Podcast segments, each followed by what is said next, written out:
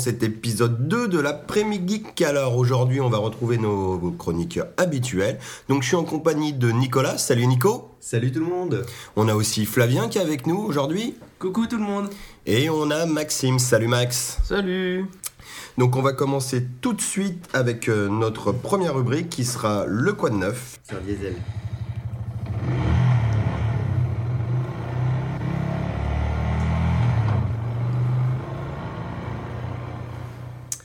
Alors, le quoi de neuf, de quoi on parle aujourd'hui? Alors, on va commencer par toi, Flavien. Alors, toi, tu, durant tes vacances, tu as, tu t'es pas mal occupé sur ton téléphone, apparemment. Ouais. Donc, tu vas nous parler de quoi?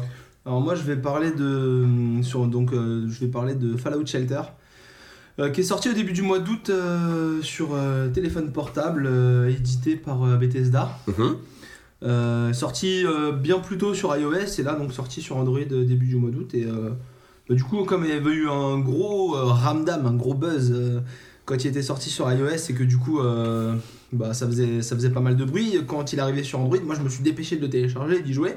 Et c'est un petit jeu de gestion en fait où on gère un abri.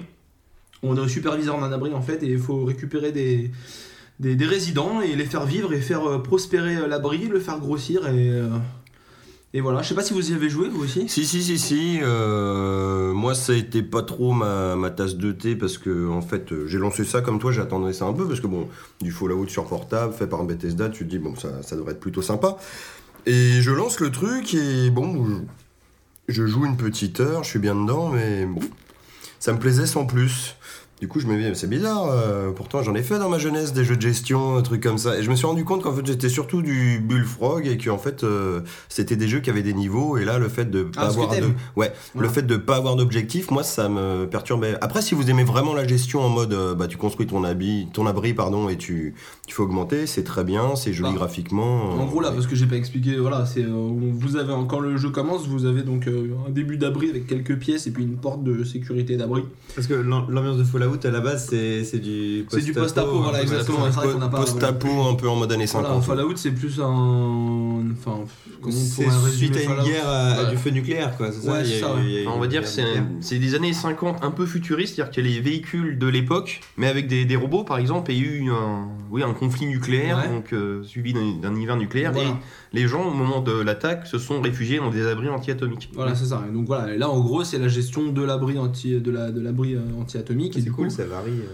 des fois vous pouvez récupérer des résidents qui arrivent de l'extérieur, c'est même l'objectif pour faire euh, grandir le grandir l'abri et en fait, euh, vous débloquez parce que c'est un free to play, donc on peut payer pour euh, obtenir des boîtes à sandwich qui donnent des cartes 4 cartes par boîte à sandwich et toujours au moins une carte rare dans chaque boîte à sandwich et en fait les cartes peuvent donner soit euh, soit des, des denrées euh, de base comme l'é- l'électricité l'énergie euh, l'alimentation ou l'eau pour euh, pour assainir l'air et tout ça enlever le nucléaire et euh, voilà donc vous pouvez payer pour ça mais il n'y a aucune obligation moi j'ai joué je sais Oui. pas combien de temps j'ai 160 personnes dans mon abri je commence à je, avant d'en venir à la conclusion, je commence un peu à en avoir marre, mais voilà, c'était moi le quoi de neuf, c'était Mm. plus pour dire voilà, il y a ce petit jeu là.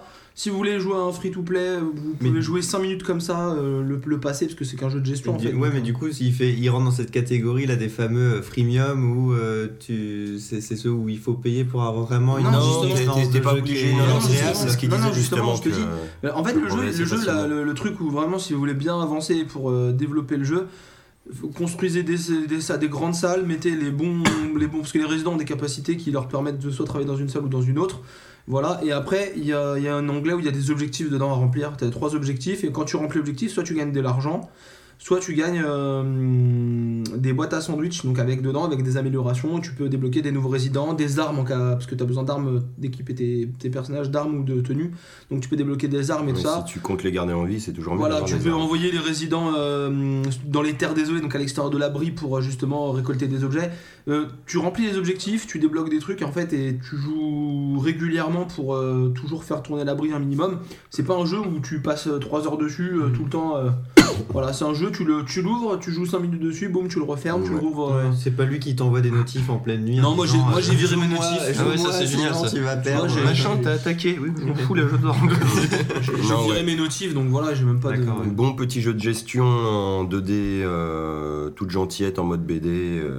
Euh, free to play, donc gratos, donc euh, très très bien. Qu'est- Qu'est-ce que je veux dire? Par exemple, si je me lève le matin, je lance l'appli, je vais récupérer l'argent du, du jour, mais sans y jouer, je peux faire ça tous les matins pour accumuler des ressources. Ouais, en fait, il faut, quand même, faut quand le lancer régulièrement parce qu'en fait, voilà, tu, tu, fais tourner, euh, tu fais tourner des choses euh, mourir pendant, que tu lances, euh, pendant Ah que tu oui. lances ton, ton jeu. En fait, c'est là que le jeu vit. Il se met Oui, en pause, entre guillemets, il se met en pause quand tu l'éteins. Ouais, la seule chose qui tourne encore quand tu éteins ton jeu, c'est les résidents que tu envoies récolter qui des choses à l'extérieur parce missions, ouais, qu'ils avancent tout le temps. Donc euh, voilà, mais tu le lances 5 minutes, tu joues 5 minutes, boum, tu le reposes. Ah ouais, deux bien heures sûr. après, tu le relances 10 minutes, boum, tu reposes. c'est- plutôt agréable. T'as pas, enfin, t'es pas collé tout le temps à ton téléphone, quoi. Voilà. Bon, bah c'est bien ça. J'imagine euh, toujours pas de version Windows Phone euh, prévue. Non, toujours pas, je crois pas, non. je- malheureusement. Tiens, bah d'ailleurs, Nico, pendant que j'étais sous la main, je crois que Flavien et toi, vous avez un petit retour à nous faire. euh, Oui. parce que vous avez enfin maté It Follows, hein, parce qu'on vous l'a bien vendu l'autre Ah fois. oui et... Ouais. Puis bah du coup, on aimerait bien entendre votre avis, parce que je crois que vous n'êtes pas totalement d'accord avec nous. On vous l'a peut-être un peu survendu, remarque. Oh, Je, je dirais pas survendu dans le sens où du coup il nous a déçus par rapport à ce que vous ouais, vous non. avez vous en avez dit mais euh, c'était pas on s'attendait on s'attendait pas exactement à euh, ce que à ce qu'on a Non, en fait, nous, ce qui nous avait fait rigoler, Ouais, parce qu'on se faisait les réflexions quand on regardait le film, c'est euh, on se rappelait ce que vous aviez dit. Oui déjà des erreurs dans le des extraits en fait. À un moment des donné, vous dites, ouais, il y a un- il y, a un vieux qui la suit dans l'école, et elle dit, ouais, euh, Ouais, c'est Vous- une vous vieille. ouais, c'est déjà, ouais, ouais, je suis même pas sûr, tu vois. Si, c'est une vieille. c'est une vieille euh, en- Et, euh, qui me- sort de l'hôpital Et Maxime, Ouais, il avait dit, ouais, euh, elle crie, elle dit, ouais, pourquoi vous me suivez? Et Maxime, à un moment donné, il fait une, une phrase qui n'a aucun. Enfin, on n'est même pas censé la relever. Et Maxime, il dit, bah les autres, ils lui disent, bah non, on ne suit pas. Et en fait, tu vois la fille, elle traverse le couloir et toi, elle dit, pourquoi vous me suivez? Et en fait, les gens, ils les regardent, mais personne lui parle, tu vois, et puis elle continue à se barrer. Et nous, on a dit, mais c'est pas ça. Et pareil, quand, le, quand ils sont à la plage. Je, je vais même te dire, euh, elle dit pas pourquoi vous me suivez, elle dit bonjour, et t'as deux Oui, nanas qui sont dans le fond qui se retournent, il fait et- salut, Voilà, ouais. en mode normal, et Moi, j'ai oublié d'apprendre le film par cœur avant de venir. Non, non, non, non, tu, tu peux te rattraper là si tu veux pendant le podcast, remettre-le et interrogation à la J'ai fin. pas, bah, je dit- reviens, hein. j'ai- pas dit. euh, Non, mais ça qu'on- nous j'ai a pas fait- dit qu'on vanait, c'est que l'ambiance, C'était notre Non, ambiance. le, le euh, film est. Mais effectivement, c'était des scènes à chaque fois euh, marquantes et qui étaient euh, justement qui faisaient partie de la de la nouvelle euh, expérience que, que proposait ce film dans la catégorie des films euh, d'horreur. quoi, Ça, oui, ça le mérite d'être Non. assez inédit Voilà, comme c'est sujet, on va dire. Et c'est grâce à toute cette petite scène là que vous avez. Le film est très sympa, le, le rythme est assez, euh, assez, sympa aussi. Mm. Ouais, à un moment donné, quand tu vois le It Follows euh, sur le toit de sa maison, tu te demandes comment il est arrivé là en marchant. Mm. Moi, c'est le seul truc où je me suis dit, ouais, ok, c'est bien, il est là-haut, elle lève la tête, elle voit le It Follows et tout, mais en fait, qu'est-ce qu'on s'en fout euh, Comment il est censé marcher, le mec, C'est il se peut-être retrouve sur son toit. Creed. hein, je Ouais, voilà. Un, un bouton Et, euh, unique. croit vraiment, que- le- je trouve que le gros, le gros apport que le film fait et le jeu que fait le, le réalisateur ou le, scénariste, je sais pas, mais c'est euh, sur la, la forme physique du It Follows en fait. Où il, Ouais, quand ouais. il. Des La- fois, la il rentre, il visages, rentre dans le cadre euh, sous une forme où tu te fais waouh, mais. C'est Il génial. peut prendre, ouais, voilà, ouais. Quand Ouais, il rentre, la première fois qu'il hein. rentre, quand ils sont avec ses copains dans sa chambre et tout, tu te fais waouh, et une fois quand Oui, ils sont à- oui, juste après la euh, plage, quand ils passent la porte. Et voilà, il y a des moments Bah, où tu. ouais, c'est ça qui est assez marrant, ouais, effectivement, c'est que tu, tu peux l'avoir en lambda ou en chelou, comme bah, la vieille là qu'on disait dans le lycée en Voilà, truc ouais. machin. Le euh, Sur le toit, c'est quand même un vieux à poil. Ouais, un vieux, complètement Et la il y a première, la première fois dans la chambre, c'est une, c'est un cadavre. C'est une nana en mode euh, comme si elle avait Ouais, été noyée, qui dégouline de tous un flotte. petit peu ou- Ouais, euh, de ouais, manière ouais, générale. Comme tu Après, le, le géant qui essaye de forcer la porte, Ouais, ouais, on c'est- s'attend à voir n'importe quoi. Il y a un mec immense il y a- qui rentre dans la des pièce. pièces de tout noir. C'est c'est impressionnant. Une baraque. J'en ai des frissons. Mais c'est- c'était ce que vous nous aviez procuré euh, comme sensation la ça dernière fois. Bah, je me suis rematé aussi, moi, du coup. Hein, euh. Merci, c'était un on voulait juste reconfirmer que It Follows c'était Mm. cool et que si vous l'avez pas vu, regardez-le. Ouais, Agadé, Voilà. ouais. Et euh, vraiment, c'est très très bon.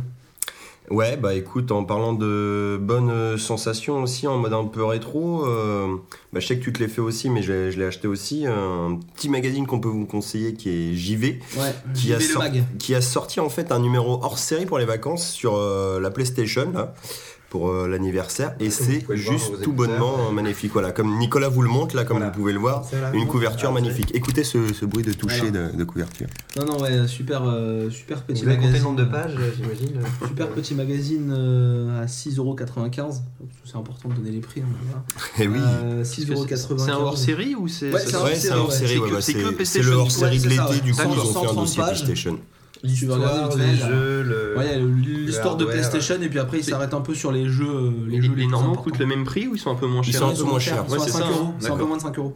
Ouais, 4,50, je crois. Ouais, 4,95 ou un truc comme ça. Je, je- Donc, je dis euh, peut-être une connerie là. Un super. euh, le, magazine en général est super sympa ouais. et c'est vrai que là du coup leur série sur euh, leur série sur la PlayStation, moi ça m'a bien fait plaisir parce que j'ai pas eu à courir après les éditions euh, Pix and Love ou Mac Books euh, sur l'histoire du jeu vidéo. Hum, c'est vrai, ça, ouais. Enfin c'est un truc tout bête. hein. Et d'ailleurs ils ils parlent, ils, ils font référence à des bouquins de.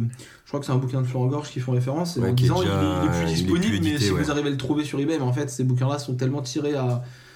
Bah, euh, c'est logique, hein, en peu d'exemplaires par rapport à la demande, en fait, que tu, c'est impossible de les avoir. Et là, c'est, t'as accès à une partie d'informations que t'as pas accès d'habitude. Et puis euh, en plus, pour le coup, en, en papier, parce que c'est vrai que c'est des trucs que tu peux trouver, euh, Ah, des pages entières, euh, non Ouais. mais sur internet, tu ouais, vois. Ouais, ouais, ouais. Pour euh, toutes ces anecdotes là sur la création de la PlayStation, le, le bordel avec Nintendo et tout machin. Mais bon, quand euh, tu peux, euh, bah voilà, feuilleter ça bah, sur les chiottes ou n'importe quoi, tu vois, en papier, c'est toujours plus sympa quoi. Puis en Ouais. plus de ça, je l'ai feuilleté vite fait. Là, c'est pas un MOOC, c'est un vrai magazine, donc c'est peut-être Voilà. plus, plus digeste à, à lire.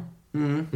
Oui, c'est vrai. Ouais, non, non, et c'est ce que j'allais dire justement. J'allais dire que c'est bien écrit. Enfin, moi, je l'ai lu euh, avec plaisir, quoi. Ça m'a fait vraiment plaisir de le lire comme ça, donc c'était, c'était pas désagréable. Voilà, c'était juste pour parler de ça, et euh, je pense qu'on peut passer à un autre quad neuf. Euh... Non, mon petit Nico. Ouais. Et bah vas-y Nico, toi tu suite. nous parles de quoi du coup là pour le coup? Je crois que tu vas nous parler du petit... Le... Voilà, le petit Dragon Ball Super, comme vous avez peut-être euh, reconnu, euh, le... dont vous avez peut-être reconnu le générique à l'instant. Eh ben écoute, non, parce que je ne l'ai pas regardé, Non, mais bon voilà, c'est le générique. Oui, euh, ils ont, ils- c'est une, c'est donc une suite directe de Dragon Ball Z. Alors, c'est, je, je parle de Dragon Ball Z puisque c'est Dragon Ball Super est un animé d'abord avant d'être, euh, d'être un manga, contrairement à Dragon Ball qui est le manga de euh, Toriyama qui a été adapté après euh, en, en, en animé, Japanime, quoi. voilà euh, sous les titres Dragon Ball et Dragon Ball Z euh, sur les, deux générations on va dire euh, où euh, il y avait on suivait Sangoku quand il était jeune puis quand il était adulte. Du coup après avec ses enfants Sangohan Sangoten donc là globalement pour ceux qui se perdent un petit peu dans dans tout, tout ce fouillis de Dragon Ball euh, Z Ouais. et de toute cette série. Donc faut savoir qu'il y avait une, une série qui était censée être la suite de Dragon Ball Z euh, qui avait été éditée et pas mal décriée par les fans Ouais, qui s'appelait. Dragon Ball GT. Ouais. Euh, là en gros Dragon Ball Super il se passe avant, il se passe juste après Dragon Ball Z et il efface totalement euh, Dragon. Ball GT, il devient canonique. GT, GT, c'était pourquoi le GT C'était- pour euh, Grand Tour, Great Tour, un truc comme ça. qu'il refaisait Et le on tour. passait euh, des permis euh, dans... Ouais, Excusez-moi, j'ai eu leur série PlayStation, Dragon euh, on revient sur Grand. Dragon Ball.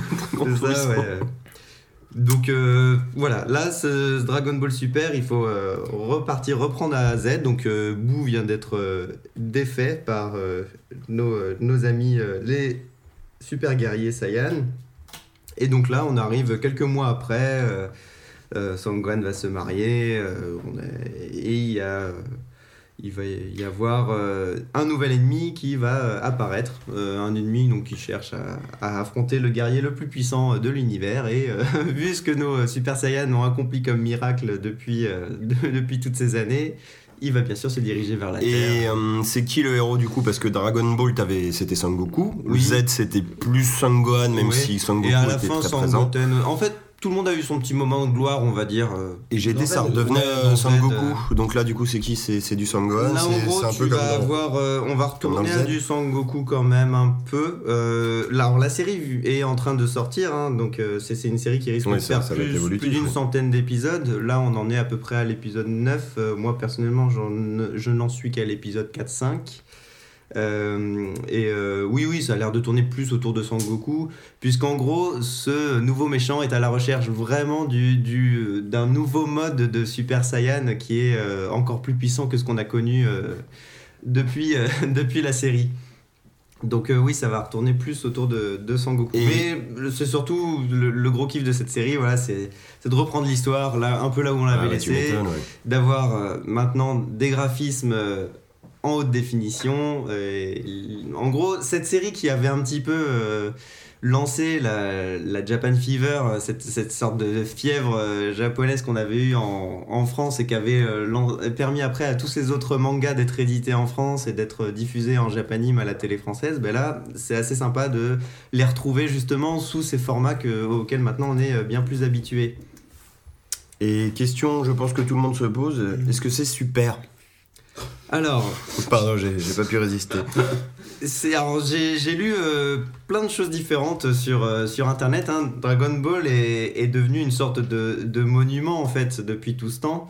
Et euh, c'est un peu comme les Star Wars en fait. C'est assez difficile d'y toucher et de reprendre, de retravailler cet univers. Tu vois, d'effacer des choses qui étaient censées être canoniques comme GT par exemple et qui ne le sont plus. euh, c'est ça qui devient canonique. Tu vois, on a un peu affaire à, à des choses comme Star Wars. Du coup, il y a des gens qui adorent, qui ont juste envie de retrouver leurs potes de l'époque quoi et de continuer l'histoire.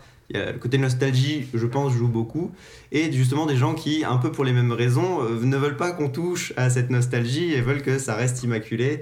Et ils n'ont pas envie d'être déçus, en fait. Donc, par exemple, tu vas avoir euh, sur Internet une vague de critiques énormes pour l'épisode 4 ou 5, je sais plus exactement, puisqu'il y aurait certaines, alors j'insiste bien, hein, certaines frames euh, de, de l'épisode Ouais, avec des dessins passer, un peu ouais. dégueux. Grosse polémique. Alors, euh, Tu l'as regardé? Ouais.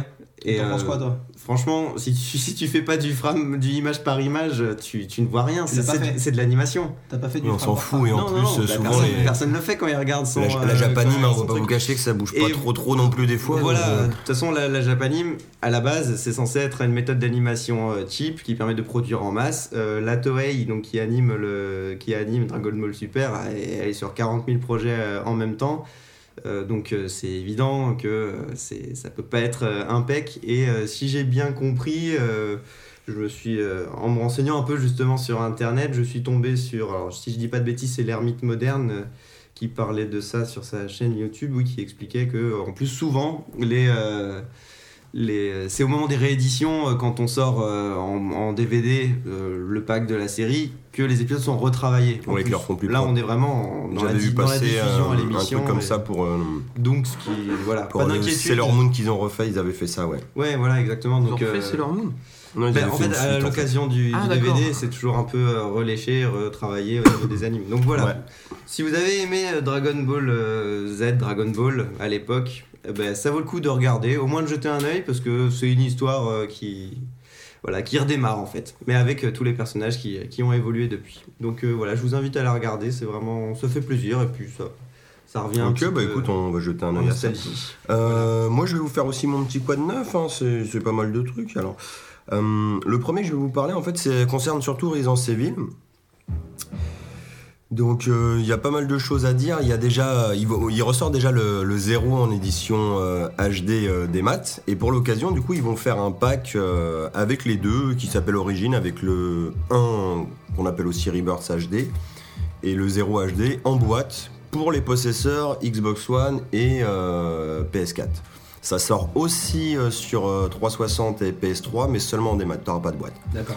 Et la bonne nouvelle qui découle de ça, c'est que du coup, bah, des remakes HD, et les mecs de Capcom se sont enfin décidés à faire une version HD euh, de Resident Evil 2, qui pour moi est l'un des meilleurs, enfin c'est un de mes préférés, enfin c'est aussi le premier que j'ai fait, donc euh, forcément c'est... Ouais, la petite fibre. Voilà, c'est ma petite euh, fibre nostalgique là-dessus, donc euh, Et du, du coup, euh, moi j'adore, ouais. Du coup, c'est un- et c'est juste un remake HD ou c'est vraiment une. Une Ça va être un remake HD, c'est ça, ouais, c'est euh, pas une réédition, c'est euh, mais C'est comme c'est euh, vraiment- le Resident Evil comme le Rebirth, Rebirth, euh, voilà, exactement, tout D'accord. pareil. Comme à l'époque où il est sorti sur GameCube. Ouais, voilà, voilà, ouais, des, des graphismes euh, de maintenant. Euh, alors après, j'ai pas chômé pendant les vacances. Alors un petit jeu aussi, bah, pour Max peut-être euh, que je pourrais te conseiller. Ça s'appelle Convoy. Toi qui avais adoré Mad Max, euh, c'est un peu dans un univers post-apo en fait. C'est un truc en 2D, c'est un roguelike. Mhm. Euh, tu te, t'es craché sur une planète et t'as paumé des, t'as besoin de nouvelles pièces pour ton vaisseau. Et donc euh, sur cette planète, t'as différents clans, un peu de charognards et tout. Et du coup, tu dois chercher euh, ces pièces-là. Et en fait, c'est vu de haut. Et t'as un camion que tu dois protéger parce qu'il va chercher les pièces. Et t'as des, des jeeps sur les côtés. Ah, j'ai vu ça. Ah oui, c'est le convoi en fait, c'est Ouais. en français, d'accord. C'est ça. Et t'as des jeeps que t'armes et tout. Et en fait, ce truc-là, du coup, tu te fais attaquer en permanence. Et oui. tu ne peux pas bouger ton camion qui va toujours en ligne droite et Oui. toi tu déplaces tes petits jeeps sur le côté. Alors ça se joue à la souris C'est du live, mais si tu fais espace, ça te frise le jeu et puis tu peux donner des ordres. Ça, c'est bien ça. En tout cas, c'est très sympa. hein, C'est c'est de l'indé, hein, forcément. C'est quoi comme type de jeu? Bah, c'est un roguelike. C'est un roguelike, d'accord. Alors roguelike en gros dans l'idée ça génère euh, des merde, des univers euh, de manière aléatoire. euh, Oui. Voilà. Et là du coup bah c'est c'est de la survie hein, tout simplement. Euh, Tu dois essayer de survivre aux différentes attaques et euh, Donc, Comme, Et un choper GPS, des- c'est ça du coup? Comme un jeu de stratégie Ouais ouais mais vraiment vertical euh, Oui, bien sûr. genre euh, comme le vieux RTS euh, Max. D'accord. Voilà, t'es vraiment en plongée ou en Total Annihilation. Mhm. T'es vraiment en grosse plongée pour ça. Donc voilà, ça c'est un petit truc sympa. J'ai pas joué des heures et des heures, mais bon, je me suis dit que ça Bon, pourrait éventuellement vous intéresser. Alors par contre, ce que j'ai flingué, alors sur Android pour le coup, c'est Lifeline. Donc qui est un petit jeu de texte. En fait, euh, tu, lances à ton appli, voilà, tu, lances Lifeline, et puis là, ça te met communication entrante. cloc. Et en fait, tu es en communication directe avec un astronaute qui s'est, bah, lui aussi, pour le coup, écrasé sur une planète. Et il est le seul survivant de, sa mission. Et en fait, tu l'aides à, survivre, voilà, parce que tu dialogues avec lui, donc il te demande des conseils. Je suis en train de faire ça, qu'est-ce que je dois faire, machin Est-ce que je passe la nuit dehors Est-ce que je vais me protéger euh, dans un abri euh, que j'ai construit avec des restes du vaisseau Patati patata, enfin voilà, c'est très sympa. Alors, seul gros défaut, euh, même si ça reste compréhensible, c'est que c'est intégralement en anglais. Ouais, Et je dis gros défaut parce que sur iOS, c'est sorti en français. ouais, donc, trad, ouais. pourquoi on n'a pas la traduction sur Android? On ne sait pas.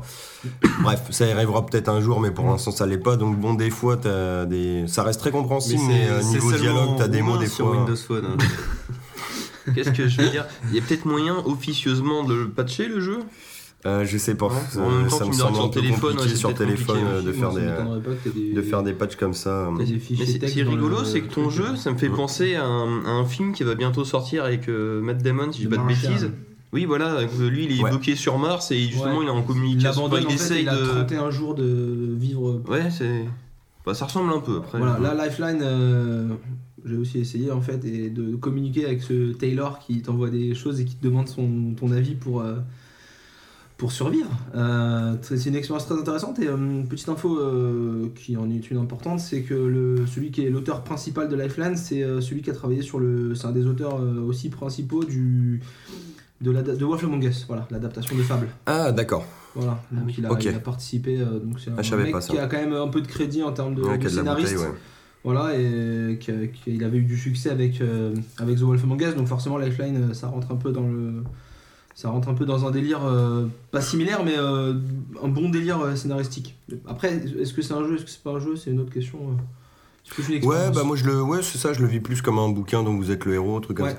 Alors ce qui est pas mal en fait, c'est que c'est pour le côté interactivité, c'est que lui par contre justement te fait des notifs Mhm. et tu reçois du coup communication entrante, genre Ouais. t'as des moments genre il te dit bah je fais ça ou ça. Genre par exemple tu lui dis bah va explorer euh, la zone du crash là-bas, euh, l'autre partie du vaisseau qui est tombé loin de toi. Il te fait ok mais bon je, vais marcher un peu donc je vous recontacte dans une heure ou quand je suis arrivé. Et là t'as plus rien et une heure après du coup clouc communication entrante c'est bon je viens d'arriver. Enfin tu fais le truc un peu en live. Enfin c'est limité c'est-à-dire que si tu lui réponds pas et qu'il attend une réponse le truc se met en pause et tu peux Oui, lui répondre il 4 va- jours après. euh, ouais. Mais genre moi une fois parce que ça, is waiting for you. voilà. ça, ça peut arriver que qu'il ait des accidents, le pauvre pépère, parce que tu prends des choix importants pour sa vie. Et moi, je me suis réveillé une, une fois en pleine nuit, je check mon truc, et là, je le vois, il me fait Ah, mon Dieu, il fait tellement froid. Et en fait, il était crevé. il avait laissé euh, dormir dans un endroit que je pensais bien pour lui qu'elle allait le protéger. Et en fait, c'était pas le bon choix qu'il fallait faire dans le jeu. Et le, le pauvre a claqué. Et là, tu te retrouves à recommencer depuis le début. Moi, le seul truc qui me gêne, c'est que c'est un mec qui est censé être dans l'espace en fait, et il est un peu empoté quand même. hein. Bah c'est en fait euh, C'est plus t'avances euh, dans le truc et en- si tu préfères c'est un étudiant qu'ils ont Oui, embarqué. oui, euh, Oui, à un moment donné, tu vois c'est pas un vrai astronaute. Il euh, enfin, oui. sait pas qui t'es, ça se trouve, t'es un. T'es un trou du cul de, de 12 ans au fond de ta chambre. ça se trouve euh, c'est toi le twist tu vois. ouais, ouais. c'est toi qui l'as comme enculé dans, qui a euh, piraté son vaisseau. Comment ouais. s'appelle ce film Dark Star En fait, c'est le, c'est le mec qui faisait le ménage et il a interverti. euh, il a pris le rôle de l'astronaute. Ouais, c'est ça. ouais. Qu'est-ce que mais c'est bien, ça me fait, ça- c'est un peu le grand retour des jeux d'aventure texte qu'il y avait dans les années. Mais c'est pas mal. les Ouais, années là, en 70, plus, sur 80. un- Avec Mais- des possibilités. Et là, ce qui est euh, cool, c'est ouais, avec les possibilités de maintenant, euh, c'est rigolo. coup, t'as t'as l'immersion de la petite musique, là, le machin, sur ton téléphone, c'est toujours avec toi, non Sauf, qu'à l'époque, c'était toi le héros, toi cool. qui te déplaçais, et puis là, en fait, tu donnes des ordres à quelqu'un, mais qui interagit avec toi. Donc c'est encore plus évolué que, que les vieux jeux d'aventure. Non, voilà, bon, bah, c'est c'est un, c'est un petit jeu bien sympa. C'est un petit jeu bien sympa. Ouais, et puis écoutez, je vais finir euh, cette rubrique euh, de quoi de neuf sur une triste nouvelle par contre. euh, alors, euh, je sais pas si, si vous connaissez, mais vous avez peut-être. Enfin, si, au moins de nom, je pense peut-être pas forcément vu, mais euh, c'est Wes Craven, euh, qui est tout simplement le réalisateur de plein de films d'horreur, qui nous a quittés là il y a, il y a quelques jours. Alors, comme gros film, il a, fait, il a lancé la série des Freddy. Il a fait du Scream aussi, enfin, le mec a fait énormément de de films d'horreur et puis bah il va nous manquer parce que c'est c'était juste un grand monsieur Ah, ça, c'est un dans cet univers C'était ce que je voulais dire justement. Tu me, Ah, merde. Tu me voles mon texte. Bon, c'est pas grave. on- mais non voilà quoi enfin bon euh, plus pas forcément très vieux hein, 76 ans donc euh, bon voilà C'est- il nous manquera bah. Euh, c'est lui qui a fait. Euh, je sais que tu as une énorme bêtise, mais il a fait Vas-y, le premier, La lance-toi. des yeux. Tout il a fait, oui, l'original de la colline à des yeux. Bah, Il- a fait ça. Il a fait aussi un autre film qui a eu un remake récemment, mais moins connu, La dernière maison sur la gauche. Ah oui, si, si. ouais. Il a fait aussi un film super sympa là pour le coup euh, que je pense personne ne connaît autour de cette table à part Max parce qu'on l'avait vu ensemble, Ouais. euh, qui s'appelle Le sous-sol de la peur. Ça sonne bien en tout cas. qui- Alors qui est pas vraiment un film d'horreur, hein, c'est Bah, une comédie. euh, Euh, non, mais c'est. c'est- franchement, c'est de l'humour noir. Pour, pour, Ouais, euh, ouais. Pour faire simple, co- comment dire ça C'est euh, c'est un quartier résidentiel où il y a, euh, bah, de- en gros, toutes les maisons sont possédées par un couple euh, de gens. Donc, Ouais. en gros, Possédé euh, comme des démons ou il- Non, non, ils possèdent, en gros, ils, ils versent tous leur vie à ce couple-là, et eux, c'est des gros grippe-sous en fait. Je dis pas de bêtises. Et en gros, il y a un des enfants qui, qui veut aider sa famille à surmonter leurs problèmes. Il, il- Ouais. il va dans la maison pour leur voler le- leur argent. Ils veulent leur- les cambrioler justement pour. Et, et en fait, et en fait eux, c'est des gros. euh, enfin, sans, sans spoiler, mais alors, pour résumer, c'est très très drôle. Il y a une, une grosse partie du film, c'est une, une grosse course-poursuite. Et pour faire simple, je sais pas si vous voyez le, le cendrillon de Disney. Ouais. Les scènes avec les souris quand elles se baladent dans les murs et tout. Mm. Bah, il y a ça bah, avec l'enfant justement. Et les, les- le couple de, de méchants qui les poursuit partout. C'est vraiment très drôle. Ouais, c'est un, enfant, c'est un petit gars. Enfin, c'est Ouais, un- bah, un petit, euh, un, un petit blague. euh. Ouais, ouais, c'est un, enfant, il a 10-12 ans, c'est ça C'est un gars. Ah oui, Oui, c'est ça, c'est un petit ado. Mais ok. c'est ça justement, tu vois, que c'est pas un film d'horreur, c'est que du coup, c'est le héros, c'est un, enfant, donc c'est un peu une version un peu plus dark, genre des Goonies, trucs comme ça, tu vois. Ah, Mais oui, c'est ça, c'est une version dark. C'est comme on disait, c'est de l'humour noir. Donc c'est assez malsain en fait. D'accord. Alors, euh, aucun rapport avec Wes Craven, mais là, je, je pense à ça en film d'humour noir euh, très sympa. Vous avez Mort sur le grill aussi, qui est fait par euh, Sam Raimi. Euh, qui est le réalisateur des Evil Dead, Spider-Man et tout. Ouais, c'est début de- des années 80. Et qui a un petit côté sympa d'être écrit par la- les frères Cohen et qui est juste un chef-d'œuvre d'humour noir comme ça et qui est, D'accord. qui est du coup bien réalisé. Enfin, non, non, ça, ça vaut vraiment le coup, quoi. Enfin voilà quoi, du coup bah Wes Craven nous manquera et puis Freddy et Scream euh, vivront à jamais. Une question euh, comme ça, mais entre le podcast 1 et dans le notre podcast 2, on ferait pas une rubrique nécrologie? Ah aussi on C'est vrai. pourrait, il va rejoindre Iwata, ils vont peut-être faire des trucs sympas, hein, qui sait, on ne sait Parce que pas. là, franchement. euh, Seul l'avenir nous le dira, c'est- enfin pas c'est- pour eux mais... c'est- assez triste, mais tous les mois, si on annonce le décès de quelqu'un Et puis euh, d'important- moi le prochain quad neuf, ben, je, je testerai une, une plaque de Ouija, si vous voulez, on fera ça ensemble. Euh, Déjà. Bah, disons que là, pour C'est le une coup, console décédée ça aussi. Là pour le coup ça tombait bien, c'est que ça va rentrer dans le cadre de notre dossier, mais bon, Ouais, involontairement bien entendu. non, ouais. C'est triste. Ah oui, et on a aussi perdu Dean Jones. Dean Jones qui Ah. était le, le héros de, la coccinelle. Bah là, mais voilà, si tu voulais rester dans le nécro. euh, Enfin voilà quoi. Et ben on va passer tout de suite à notre euh, dossier sur euh, les films d'horreur du coup. Déjà je pense que ça serait pas mal qu'on redéfinisse un petit peu euh, le mot euh, film d'horreur. Parce qu'un film d'horreur, tout le monde se dit toujours c'est un film qui fait peur. Donc pas forcément, non, c'est un film qui va te montrer des horreurs quoi. hein. Si tu c'est film d'horreur finalement, tu dis film d'horreur mais ça serait plus généralisé par un film de genre fantastique. Oui c'est ça, voilà, un film de genre. oui. Si tu veux un film qui te fait peur, ça sera sous-catégorisé, enfin, d'après moi, plus comme un film d'épouvante, quoi. Qui... Bah, moi, ce que j'ai défini, c'est comme que ça. ce qu'on- dit film d'horreur, film de genre, ça serait les films d'épouvante d'un côté, les films gore, et après tous les films qui montrent des trucs horribles. Oui, C'est-à-dire bah, d'horreur. mettent euh, Qui mettent horrible- l'horreur en Voilà. scène. horrible dans le C'est sens qui mettent mal à l'aise, des choses qu'on comprend pas, etc. Quoi. Quand il y a des gens moches qui font du théâtre Ouais, aussi, ouais. ouais, ça met l'horreur en scène. l'horreur en scène, ouais. Bon, je pense que c'était bien de, de clarifier ça. Oui.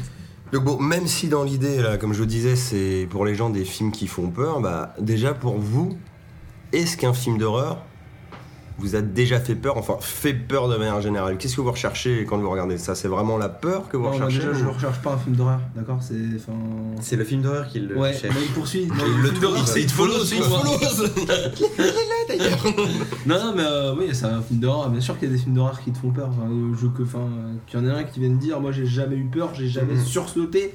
Pas forcément sur un jumpscare ou quoi que ce soit, mais voilà, t'as toujours euh, ça, c'est un bon film d'horreur avec tout ce que ça englobe euh, dans les films d'horreur. il y a toujours il y a, il y a toujours une sensation qui te qui te prend au trip en fait. Après ça peut avoir plein de choses. Ça peut te faire sursauter ça peut te mettre mal à l'aise ça peut te faire réfléchir à des choses Ouais. ça peut ça peut agir sur toi après la vision du film euh, quand tu traverses une pièce noire ou quand tu dois rentrer chez Ouais, exactement. Bah, temps, c'est euh. c'est là que tu vois que ça marche. Mais généralement, quand tu vas te coucher en ayant les miquettes, quoi.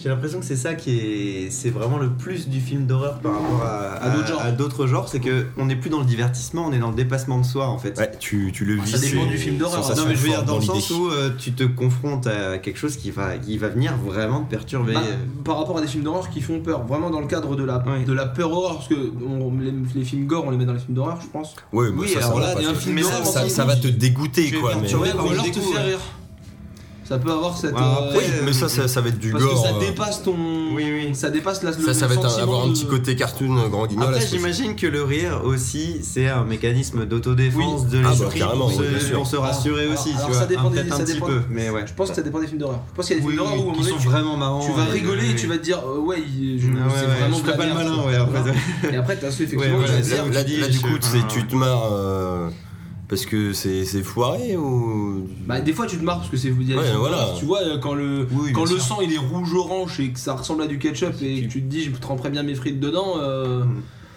tu rigoles parce que enfin il y a Si pas tu une prends les Evil Dead, tout simplement.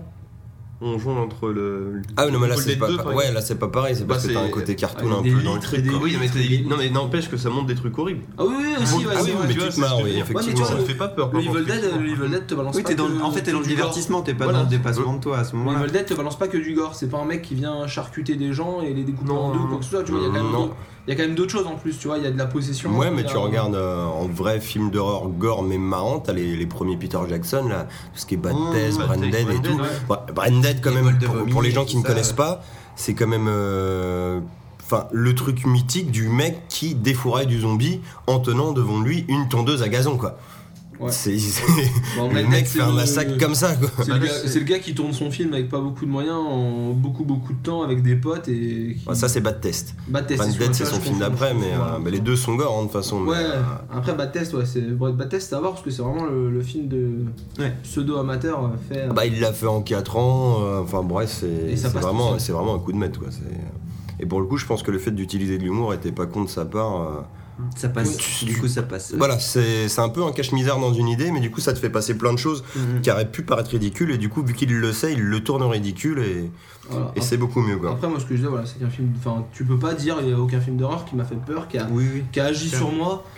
De toute manière, à toute période de ta vie, t'es plus ou moins sensible à certaines ouais, choses. Donc, forcément, à un moment donné, il y a quelque chose qui va faire Mais mouche et qui va te toucher Du là où- coup, cette peur, euh, bah, Là, elle fait peur. non mais comment ça marche quoi de, de quoi ça peut dépendre d'après vous euh, Tellement de choses.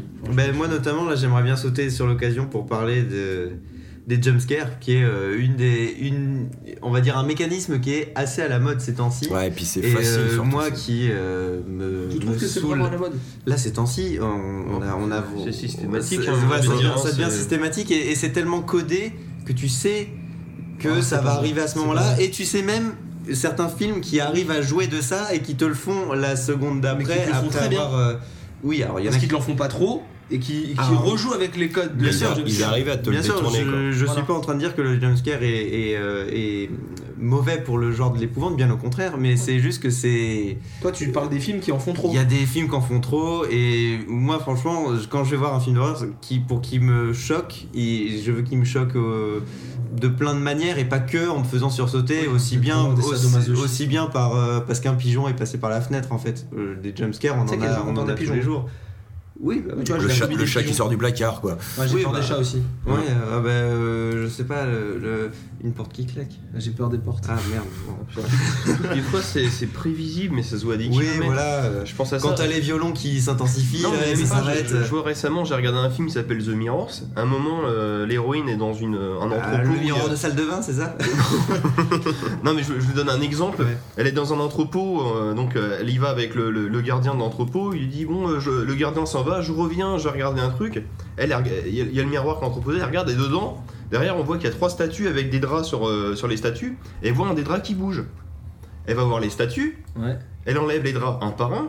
Au premier, il se passe rien, il y a une statue. Sûr, le oui. second, elle enlève, il se passe rien, il y a une Voilà, statue. Et le dernier, Et le troisième, qu'est-ce qui se passe Bah voilà, bah il y a le Bah, gardien rien. qui arrive, il te fait peur du coup. Mais du coup, ça te fait pas peur, Ouais. savais qu'il allait se passer quelque chose. Mais du coup, oui, c'est, mais c'est presque plus l'attente de ce James C'est ça. Scare qui va arriver. Et ça- et il y a- C'est ça qui te prend des fois. Mais voilà, mais ça, ça c'est sympa quand il y en a un peu dans un film, mais il y a un moment où euh, c'est tellement utilisé que tu dis allez achevez-moi là. Bah, euh, c'est vrai que de base, ça, devrait être ouais, euh, un voilà. peu complémentaire d'une ambiance qui te foutrait mal à l'aise. Exactement, moi je, je préfère serait une le- ambiance Un pesante petit bonus, quoi. plus qui que te- un, un jump surligne scare le moment, annoncé par le scénario. Non, puis t'as les bons jumpscares qui sont énormes où on va te faire croire, parce qu'il y en a qui arrivent à le faire, qu'il va se passer quelque chose et Oui, là, t'es sous et tension. te désamorce. Ça, ça fait, c'est Et on te fait un contre-pied juste Ça, c'est derrière. génial du tout, en fait, t'as pas peur, y a rien qui te surprend, et t'es là, et tu, tu, tu redescends tout doucement toute la tension que t'as accumulée en te disant il va se passer un truc, quand c'est vraiment bien fait, tu- Ouais, ouais, tu- que tu ouais. sens pas trop voir venir, tu vois. Bien tu- sûr, ouais. Tu te dis, ah putain, qu'est-ce qui peut se passer et tout, et il y a des. il y a- Enfin, moi je me rappelle, euh, on repartira sur les anecdotes euh, plus tard, mais il y a des jumpscares qui, qui font des. Qui font des bons coups de stress quoi. Donc euh, Ah, voilà, c'est clair, je, ouais, je- ouais. je pense que le jumpscare c'est parce qu'on en a beaucoup abusé qu'il C'est- nous- ouais, et ces temps-ci, vraiment, là, j'ai l'impression qu'ils. En fait, ça, ça vient pourrir un petit peu certains films, là, de ces, ces derniers temps, quoi. C'est vraiment. Et qui, du coup, moi, me rebute un peu, parce que, voilà. pff, J'ai plus le cœur à ça, moi, j'en peux plus. On en est plutôt là. alors. Mais du Ouais. coup, euh, par contre, C'est un ouais, petit côté facile quoi. De toute façon, c'est clair que de base, quand tu, tu tournes des films d'horreur et tu les vends, les mecs, le- la cible phare, c'est souvent les ados. Ouais. Et faut que ça crie. euh, faut que ça crie, Ça, voilà. Les, les gens vivent le film. Enfin, et puis même, enfin, regarde, fais une séance de films d'horreur dans un ciné. Ah, mais C'est insupportable, c'est- en c'est- fait, C'est maintenant, Bagdad, quoi. Ouais, c'est ouais, c'est c'est la ça, fête ouais. à la maison, tout le monde parle, machin. Tu, c'est- c'est-.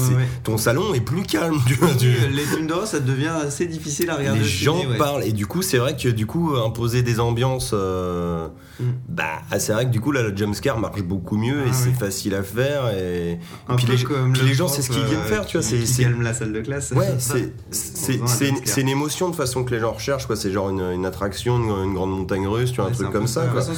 Le, le train fant- le, train fantôme comme ils disent quoi Bah, je pense à ça récemment, euh, quand Annabelle était sorti au cinéma, le film d'horreur avec la Ah oui. si je dis pas de bêtises, il y avait eu des émeutes, un Oui, truc comme ça. enfin, ils euh, avaient retiré le film de certains ciné parce que les, les gens, les programmateurs en pouvaient plus de, Oui, c'était- du n'importe quoi, bordel quoi. en fait qu'il y avait dans les salles de en ciné. même temps le film est nul donc tu le suis pas quoi il y a deux trois plans qui sont sympas et qui marchent tu pars de la salle. Bah, le problème c'est qu'il est pas spécialement nul. Quand tu le regardes chez toi tranquille, ça se regarde. mais Avec ta poupée euh, dans tes bras, tu vois. Mais si tu le regardes dans la salle et que avec un Ah, couteau. ce que je veux dire, c'est que ça influence la vision du film. Si c'est le bordel dans la salle, t'as pas forcément rentrer dans le exactement, film. Exactement, Ça va annuler les effets, Notamment, je conseillerais à tout le monde là à l'occasion le Unfriended là qui est, qui est sorti il y a pas très longtemps.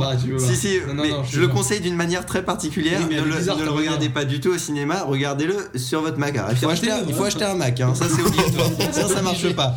Parce que le film est un plan séquence d'un- d'un- d'une capture d'écran Mac de, de A à Z et euh, t'as l'heure qui défile carrément euh, en, en haut à droite, donc euh, comme sur les écrans Mac là dans la, la barre de notif. Et euh, c'est le bon plan, ce serait de le mettre du coup en plein écran sur un Mac et de le regarder dans son lit. ou dans les bois ou dans les bois, oui, mais Dans si t'as ça si le wifi. Parce, que- parce ça. que vu qu'il y a du Skype, euh, tu vois, il y a des scènes de Skype et des trucs comme ça, il on faut prend un avoir du wifi. 3G quoi. on met notre téléphone en point d'accès de puis- cohérence. mais ouais. Tu conseilles ce film? Non, sincèrement, Tu ouais. partir. Sincèrement, ouais. Ce film-là, Ouais, il a, il, il crée de, il a créé de nouvelles, euh, Bah, de nouveaux mécanismes de. au moins, c'est original C'est original, voilà. Ouais. Ouais, c'est pas bête. parce que tu regardes Il joue euh, sur des nouvelles peurs aussi, des peurs qu'on a sur les réseaux sociaux, ce genre de choses, les, les peurs des, euh, des photos qui passent et qui, enfin de la, comment on Qui dit, de la, de la diffamation, irréputation. diffamation, ouais, de, enfin ouais, de la, du pourrissage de réputation. euh. Oui. Donc il joue sur plein de choses comme ça. Bien sûr, c'est c'est pour les ados, hein, mais c'est, on peut avoir peur aussi comme ça. Mais tu vois, du coup, là, ce côté original, hein, je reviens sur Annabelle où on disait euh, que c'était pas forcément un film de bonne qualité, et Max il dit, bah si, ça se regarde. Alors, c'est vrai que ça se regarde, mais euh, tu regardes, voilà, côté originalité. Les mecs te font un truc avec une, une poupée possédée.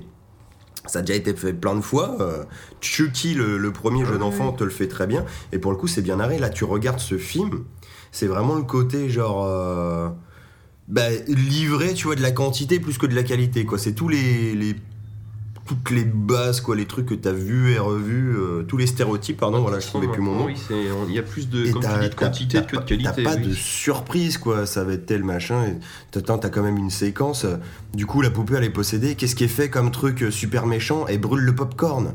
Waouh, ça fout les jetons, Ah oui, quoi. non, L'autre, elle est dans sa chambre, le popcorn il brûle, donc euh, c'est possédé. Ah ouais, putain. euh, D'accord un peu. non, enfin, bro, Tu tu. gâches pas du bon popcorn.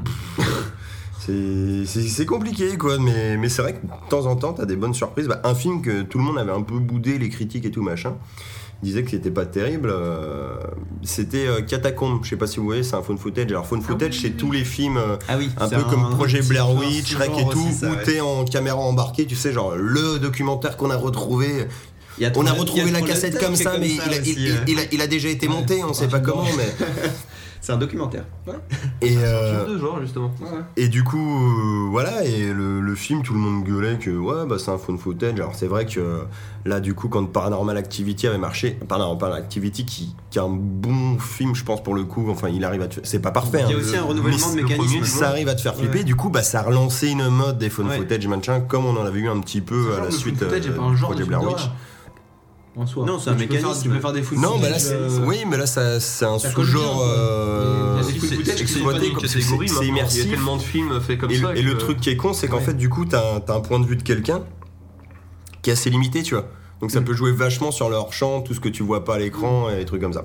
Et donc Catacombe qui a pas mal été boudé, mais en fait qui était vachement original parce que déjà bah, bien construit, qui se passait en France, mais qui, alors excusez-moi, ça va peut-être paraître un peu méchant, mais qui a pas été fait par des Français. Donc ça garde quand même une certaine qualité de réalisation. Enfin, c'est vrai que c'est souvent les Oh, anglo-saxons, comme on va ça. dire. où, euh, bah, film de genre français qui marche, il y en a pas beaucoup. hein, Excusez-moi, enfin, moi j'en connais pas spécialement. On peut avoir des propos pareils. Et, euh, et voilà, et le truc euh, s'intéressait euh, à l'alchimie, tout ça, donc c'était cool, tu vois, c'était original, t'avais une secte, enfin ça, ça marche super bien, t'as des, trucs à la con que tu vois venir à des kilomètres, enfin des, voilà, encore des stéréotypes de films d'horreur qui, eux, pour le coup, ne marchent pas, mais lui, au moins, instaure une vraie ambiance, quoi. Les catacombes, c'est un côté claustro, peur du noir, qui sont des peurs basiques qui marchent toujours, c'est con à dire, mais c'est vrai que dès que t'as une ambiance, c'est quand même plus. Alors, je vais pas dire agréable, mais tu prends ton pied, comme tu dis, le soir, euh, tu vas aller te coucher, c'est limite si tu vas pas regarder sous ton lit. euh, S'il n'y a pas une merde ou fermer quatre fois ta porte, euh, Ah Oui, c'est ça. enfin c'est c'est ça qui marche quoi. Faut qu'il y ait une, une Moi, j'ai bonne deux ambiance. T'as deux verrous exprès pour Ouais. ça. J'ai un, j'ai j'ai un verrou soir normal et j'ai un deuxième verrou pour les Ah, soirs films d'horreur. fermer quatre fois ma porte, du coup je la ferme que deux fois, mais bon c'est. Mais deux fois Mais deux double fois tour. Oh Ouais, ouais, c'est vrai, tiens, c'est bon, ça marche. On est connectés. Ça marche. On doit être possédé par la même entité. Du coup, question à la con. Pour vous, allez, on va faire un genre un. Essayez de se faire un, un top 5 de vos films d'horreur qui marchent. Ouais, je dis top 5, Tu me c'est un- un chiffre à la con, mais bah, des, Top des- 5. des films qui ont marché pour vous. Alors, déjà de, de base, quand même, ce qu'il faut préciser, c'est que c'est vrai, euh, film d'horreur, ça va dépendre aussi quand tu le vois. C'est des films que tu as y a t'auront un- plus marqué, Ouais. mais encore une fois, comme on disait, c'est plus, ça, ça va cibler des ados ou trucs comme ça. Donc, Non, et puis il y, a y a malgré tout autour- du film d'horreur pour qu'il se fasse quelque chose, il, y a un- il faut qu'il y ait un.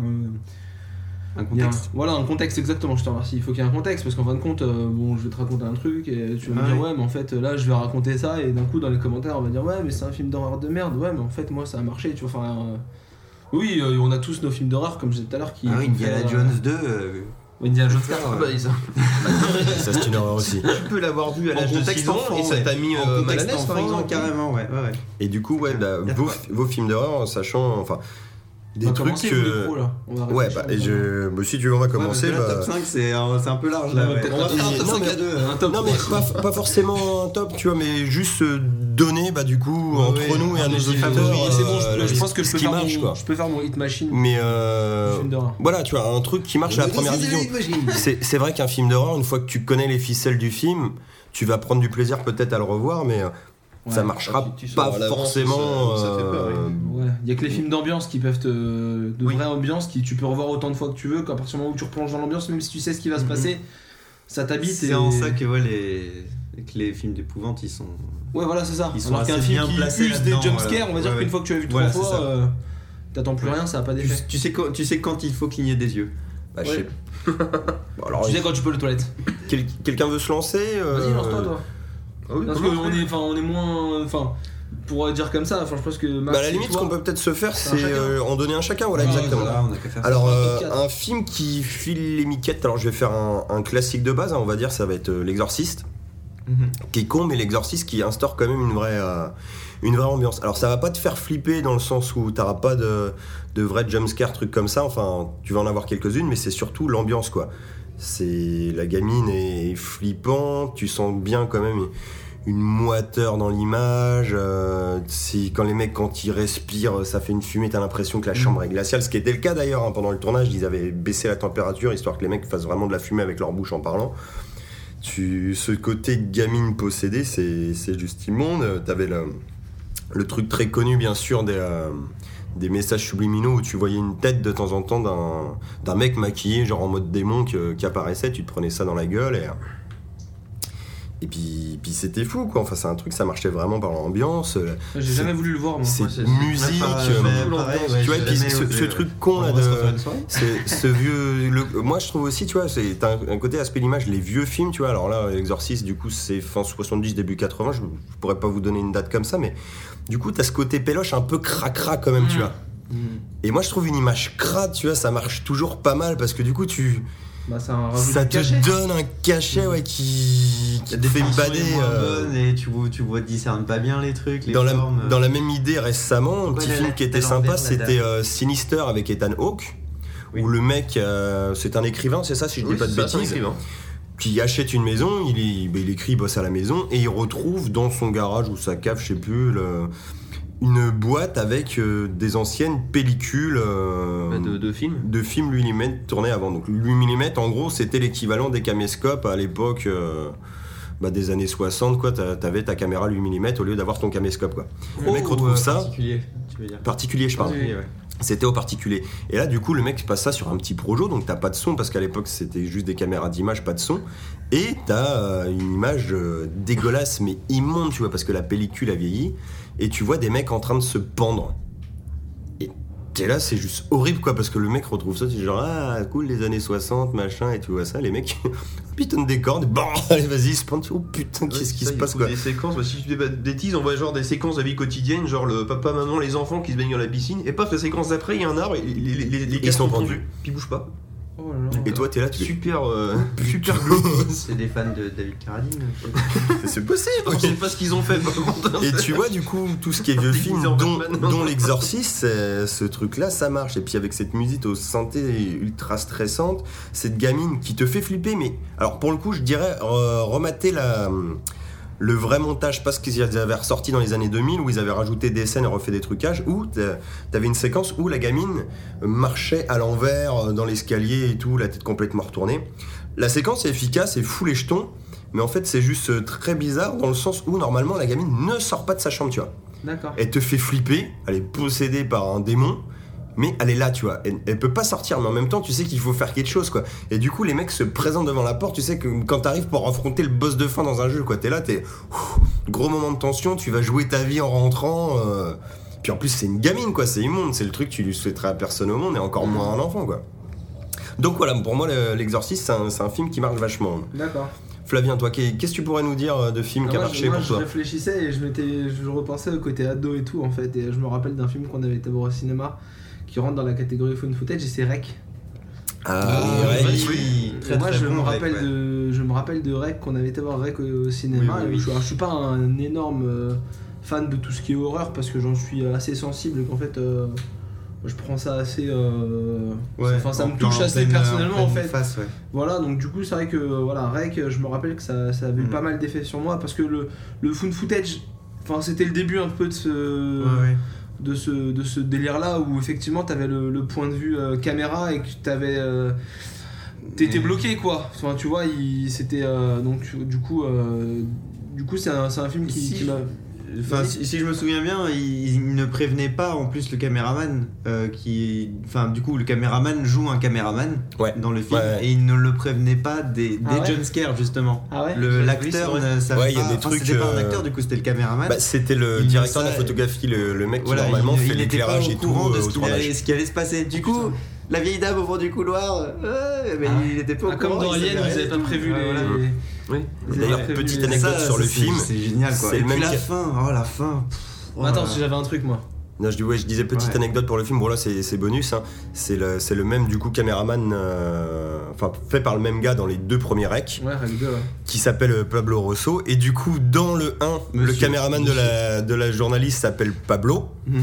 Et dans le 2, t'as un des mecs euh, du SWAT, la machin de l'équipe Ouais, d'élite, ouais, qui s'appelle- Rosso. Ah, voilà, c'est pour- la petite blague. euh, Pardon, du coup, je t'ai coupé, Nicolas. Bah non, non, je, je voulais dire, je, je, je m'exaltais juste là sur cette fin. Et moi, voilà, moi, absolument, ah, Moi, ce oh film, il me laisse un petit souvenir sympa parce que, Ah. enfin, Mathieu, toi, t'as un bon. Ah ouais, moi j'avais flippé à tes côtés, hein, un bon pour le fan coup. de, de films Ah, moi, d'horreur. j'adore ça, Et les moi, films d'horreur. Et moi, On c'est vrai que m'emmène je pas me large, rappelle hein. d'une Oh là d'une là. scène à la fin où effectivement, euh, dans le sans grenier. spoiler, voilà, dans le grenier où elle monte la caméra au-dessus de sa tête. Et là, c'est un jumpscare. Ah, là, c'est oui. un Ah, jumpscare. ça, ça, du réussi, tu sais qui vient. Oui, mais. Tu sais qui vient. Et en fait, je me rappelle avoir vu Mathieu 360, sursauter et ouais. j'avais jamais vu Mathieu sursauter Ah, devant un film Et tu d'horreur. vois, comme disait Nico tout à l'heure, c'est là, pour le coup, celui-là il marchait parce que t'étais dans l'attente. Tu savais que t'allais t'en bouffer un dans la gueule, mais en fait t'étais là, il arrive, il arrive, Non, il arrive. non, et au bout d'un moment, il est tellement long que tu fais, il viendra pas. C'est ça, et il vient quand même, tu vois. donc, euh, Et tu- donc tu redescends et c'est au moment où tu redescends qu'il te prend. Et là, c'est un vrai jumpscare. Voilà, qui marche, ouais. il fonctionne à 100%. Et ce film-là m'a laissé vraiment un bon souvenir parce que euh, cinéma, Ah, les, dé- débuts un peu du, du- de ce, de ce genre-là de, de cinéma, tout ça cumulé avait fait vraiment que ça m'avait bien marqué et j'avais vraiment bien aimé. Et du coup, j'ai reçu après les, les autres qui sont plus ou moins euh, Mm. Après discutables. C'est- ça reste, le euh, Dude, c'est- le Dude 1, 2, 3. Le 2 tient la route encore. Oui, mais le 2, c'est vrai le 2, qu'après ça, euh, le ça- 2, ça ils varie. expérimentent encore de nouvelles Ah choses. bah après t'es plus en fun footage à partir du 3 de toute façon. Voilà, donc après, début si, du t'as 3 le l'est un petit 3, peu, mais après ça Bah, repart en il- film il- classique. C'est c'est le titre rec quoi qui, qui fait le lien quoi. Voilà, c'est ça. C'est ça, des euh, cassettes, c'est ça, dans C'est le- un film d'horreur. ça. Euh, non, c'est juste. Non, dans le euh, 3, le début, t'es dans un C'est mariage. préquelle Ah oui, et puis c'est l'origine de caméra qui filme le mariage. en fait, dès que ça part en cacahuète c'est dans le ça. mariage, boum. Ouais, ouais, c'est ça. Enfin bon, voilà. À toi, Nico. Bah du coup, euh, là moi je me disais, pour euh, faire un peu, pour varier un peu là les styles, euh, dans ce qui va être peut-être un peu moins horreur, épouvante, mais un petit peu plus dans le gore, je pensais au remake de La colline à des yeux d'Alexandre Aja, Hmm. qui euh, moi m'avait beaucoup marqué. Je suis dans, le, son petit effet. dans ouais. le Ouais. gore, mais le gore euh, physique, Ça te certes, foutait mal à l'aise, quoi. psychologique, en Ouais. fait. C'est vraiment, Ouais, c'était- vraiment, c'était euh, violent, atteint, violence mentale, ouais. Ouais, voilà, t'es t'es atteint Bah, dans ton psychisme. dégoûté, quoi, de Mais façon, pourquoi ils sont si méchants Oui, voilà. Et euh, la lumière vient de s'allumer dehors dans le noir là, c'est ah pourquoi? C'est fou les jetons. a des gens Parce que à l'heure où nous enregistrons ce podcast, nous sommes dans le trou de balle du monde en plein milieu de la campagne et euh, on fait caca dans notre froc. Ouais, non, mais c'est vrai Voilà. Donc effectivement, on voit des lumières derrière nous. et- On parle des films d'horreur. Ouais, mais vraiment, Avec la vue sur les centrales nucléaires. Tu vois, la, colline à des yeux, on a, la, on a la vue sur les deux belles cheminées de la centrale nucléaire, effectivement. Et la colline à des yeux, effectivement, c'était vraiment ce, cette dégénérescence humaine qui vient frapper la normalité, en fait. Et tu. Enfin, ils, sont, ils ont juste pas pris la bonne route, ça s'arrête à C'est ça. ça, ouais. Bah, c'est sur- surtout- ils prennent non, mais tellement cher pendant la première partie c'est gratuit, tu vois. C'est gratuit. Ils s'en prennent plein gratuit. la gueule, mais pour Mais il y a, pas en mais il y a tout, il y a de la, mecs il y a de n'ont la rien fait, violence gratuite, il y a de la crucifixion, il y a du viol, il y a du, il y a du brûlage vif. que tu sois un vieux, un pire de jeune, la vieux, nature un humaine. jeune, ouais, il y a que le bébé qui est épargné, on sait pas Et encore, comment. Oui, c'est vrai. Et, encore. et ça te crée, ça te met dans une dans Le bébé il se fait enlever quand même, hein. c'est parce et que ça- le, ça héros euh, entre guillemets vient le sauver voilà. qui lui arriverait, hein, mais c'était. Et ça te met dans un état cher, qui fait que tu, tu, la deuxième partie du film est totalement jouissive. Et là, à ce moment-là, on est même plus du tout dans l'horreur. On est dans du film d'action où euh, le, là, le, le héros, on- tout, tout le monde dans la salle de cinéma était tellement retourné et par le, la- cette première partie de film horrible que dans la seconde partie, euh, tout le cinéma criait, applaudissait Ah bah, dès que, toute façon, dès il y que a- le héros avançait pour a aller chercher son bébé. il y a une musique magnifique, enfin qui te prend au triple la musique et qui sert très bien le film, que ça soit Ouais. la partie euh, cracra ou héroïque et qui, enfin voilà, qui fait que, que Ouais, ça marche. c'est clair. Mais du coup, j'avais une petite question, euh, puisqu'on vous parliez de Wes Craven juste avant euh, sur euh, Ouais. justement l'original de La colline à des yeux. Je ne l'ai pas vu celui-là. Est-ce que du coup, il y a Enfin, vous l'avez vu Ah, peut-être si, vous ouais, je l'ai, moi. J'ai vu des Enfin, c'est- est-ce que du coup, Alexandre Aja, c'est vraiment, euh, il a vraiment pris des libertés? Ah, c'est un, c'est un bon euh, remake parce que ça reprend vraiment juste l'histoire de base, tu vois. Ouais. Du coup, il y a toutes ces saloperies, elles sont là. t'as pas les- déjà à la c'est le principe. C'est moins gore, on va dire. C'est. Ouais. C'est- plus psychologique. Oui, Là, d'accord. pour le coup, les, les ravisseurs, ils, la- ils discutent la entre prise eux, contrairement euh, au remake. Ouais, tu- c'est vraiment différent. Les, les deux sont à voir. Je vous cache pas que ça mal vieilli quand même le, Oui, le Craven.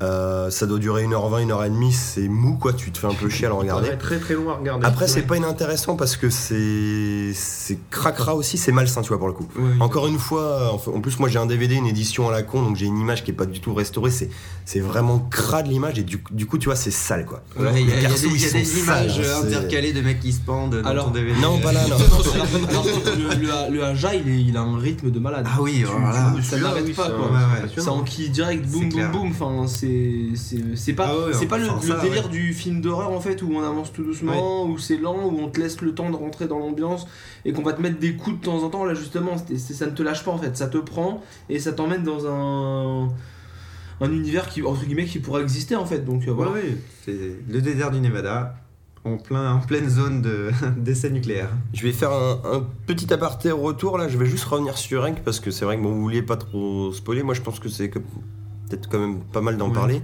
Ah, si tu C'est veux. c'est scène juste- de fin du grenier qui marche vachement bien. Ah, qui Ouais. marche trop bien. Il y a pas que ça qui marche. hein. Où tu tout en ça, gros ça parachève le film. Toujours caméra interne en fait, mais du coup là, tu vois encore une fois cette idée de- d'image un peu Mhm. cracra, où là il fait intégralement noir et la nana du coup se sert euh, de la caméra avec la vision nocturne. Mm, mm. Ce qui fait que tu vois, mais déjà tout est vert, dans, enfin des, Oui, des variantes de vert. Donc, c'est euh, plus. Enfin, ça, je, je, je dis bien mais ça fait plus gris. ouais, enfin tu Voilà, t'as des, des variantes. euh, Oui, oui, c'est vrai. de Des t'as de des gris, ouais. dégradés de gris quoi mais t'as pas vraiment les couleurs et du coup qui dit Night Vision dit euh, limité aussi en distance dans ce Oui, que tu c'est vois vrai. Et je sais plus, qu'elle cherche quelque chose, mais elle sait pas quoi. De souvenir. ouais Mais en en fait, il y a même l'enquête. euh, il y a la, il y a la, il y a la cette bestiole parce que euh, t'es une espèce euh, il y a une fille de va chose dire, ouais, ouais. qui, qui rôde Voilà, Qui mais est ça, on l'a déjà vu en immonde. fait à ce moment-là. et à un moment en fait la caméra se retrouve tout seul et elle ne, ne voit pas ce qui se passe et toi tu vois Ouais. elle ne voit pas et tu vois l'autre qui rôde machin qui, qui, marche au son ouais. telle une chauve-souris un peu au radar Voilà. Et qui Ça, passe son flippant, vois. visage juste devant le spectateur qui du coup ne, ne bouge Allez, pas. ouais, Ouais, c'est vrai que t'arrêtes de euh, bouger, tu te Alors tu- là, ouais. y Et à un moment donné, qui en fait elle s'aperçoit qu'il y a un petit grenier dans l'appartement où elle est. Et en fait, comme elle peut pas monter, elle décide de porter la caméra en fait au-dessus d'elle pour voir avec l'écran. Je pense qu'il y a un. Mm. Bon, tu, tu devines Oui, qu'il y a oui, un, un écran orientable. en oui fait. t'as un petit LCD Et en fait, elle le prend comme ça, puis elle se décide d'aller observer ce qu'il y a là-haut. En fait, Voilà, elle prend ouais. la caméra et puis elle filme, et puis elle tourne. Fameux Et elle fait un- 360, Elle fait un ouais. 360 en fait, et elle fait un très très lent, parce qu'elle regarde vraiment tout ce qui se passe euh, au loin. En fait, on voit, on voit quasiment rien, mais elle prend vraiment son temps. Tu vois, c'est super bien géré. Et en fait, elle, elle tourne, elle tourne, elle tourne. Et en fait, mais ça doit durer mais, mais 10 secondes, 15 secondes. Beaucoup trop longtemps. Beaucoup trop longtemps. trop longtemps, on est d'accord, tourne, elle tourne, elle tourne, et en fait t'as le temps de monter, de redescendre, euh, donc vraiment l'ascenseur émotionnel. Et, euh, et d'un coup en fait quand tu redescends et que tu dis bah en fait y a rien et on va certainement, elle va certainement se faire choper par en dessous ou quoi que ce soit. Et là en fait tu découvres, euh, tu découvres un enfant. C'est un, c'est un petit garçon, Bah, c'est ça. hein. jumpscare que tu disais tout à l'heure. Voilà, c'est donc euh, et en fait tu t'attends pas du tout à le voir et là tu mais tu, tu fais un putain de. Ouais. Voilà, bon, Putain je, voulais juste revenir euh, là-dessus. Désolé, on euh, vous a spoilé. Non, voilà. bah, mais oui, mais bon, c'est quand même des bons souvenirs, quoi. Et toi, Max, qu'est-ce que tu nous citerais Ah, bah, comme film euh, Le film qu'on a tout- qu'on n'a pas encore cité, mais qui est, euh, je pense, très terrifiant. D'un point Ouais. de vue ambiance, et on parlait de l'ascenseur émotionnel, donc c'est vraiment ce film, euh, Ring. Oh putain, oui, Crescendo. Ring. Alors là, celui-là, c'est crescendo.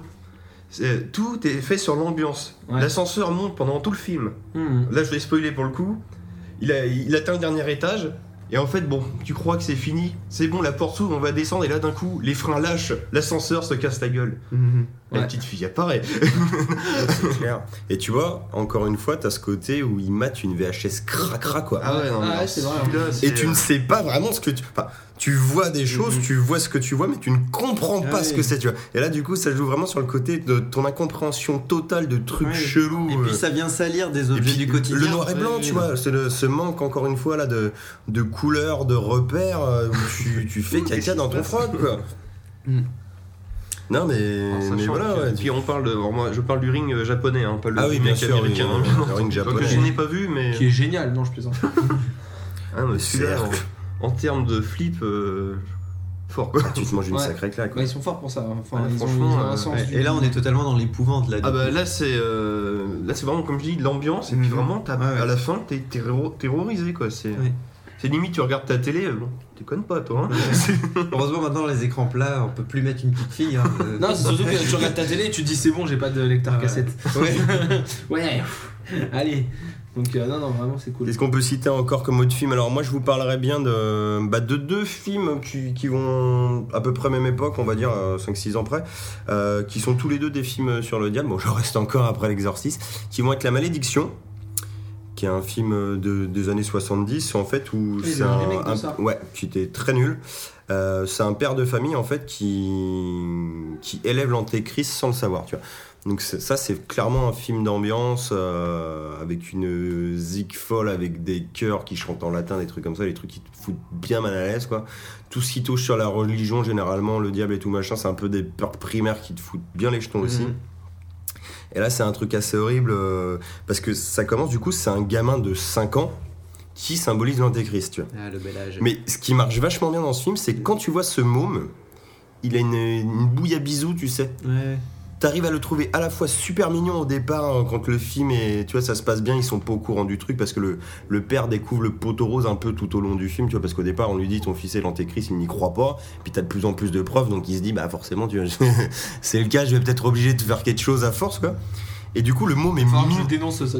C'est ça, ouais, le môme est mignon au début, et plus le film passe, et plus toi aussi tu commences, tu sais, à avoir les preuves, machin, plus tu trouves qu'en fait il a une gueule, mais de taré de fou, tu vois. D'ailleurs, les, en les mode enfants, psychopathe, les quoi. enfants, ça marche toujours très très bien au cinéma d'horreur de manière générale. Bah, Ouais, le, remake de la malédiction, le môme avait une tête à claque, et dès le début, tu Ah oui, t'en battais les couilles, ça marchait pas du tout, ça t'as par aucune empathie Ah, euh, en- avec les personnages pour le coup là c'était une catastrophe c'est très important, ouais, de- on joue beaucoup sous les, sur les enfants. Il y a toujours cette, cette scène où tu as une petite fille qui est en train de pleurer et Ah, tu, vas lui, tu, voilà, tu vas, lui- tu Ah vas bah, lui toucher l'épaule pour ah, la comment ça va, et qu'en fait elle te mange la main ou quoi. Un, un autre jumpscare très attendu bien sûr, mais, euh, mais qui là du coup euh, se comprend et a sa place dans, dans ce genre de film. Bah là, les tu vois, enfants. pour le coup, là, dans la malédiction, t'as pas de jumpscare, c'est vraiment juste de l'ambiance, mais Oui. encore une fois, c'est. Mhm.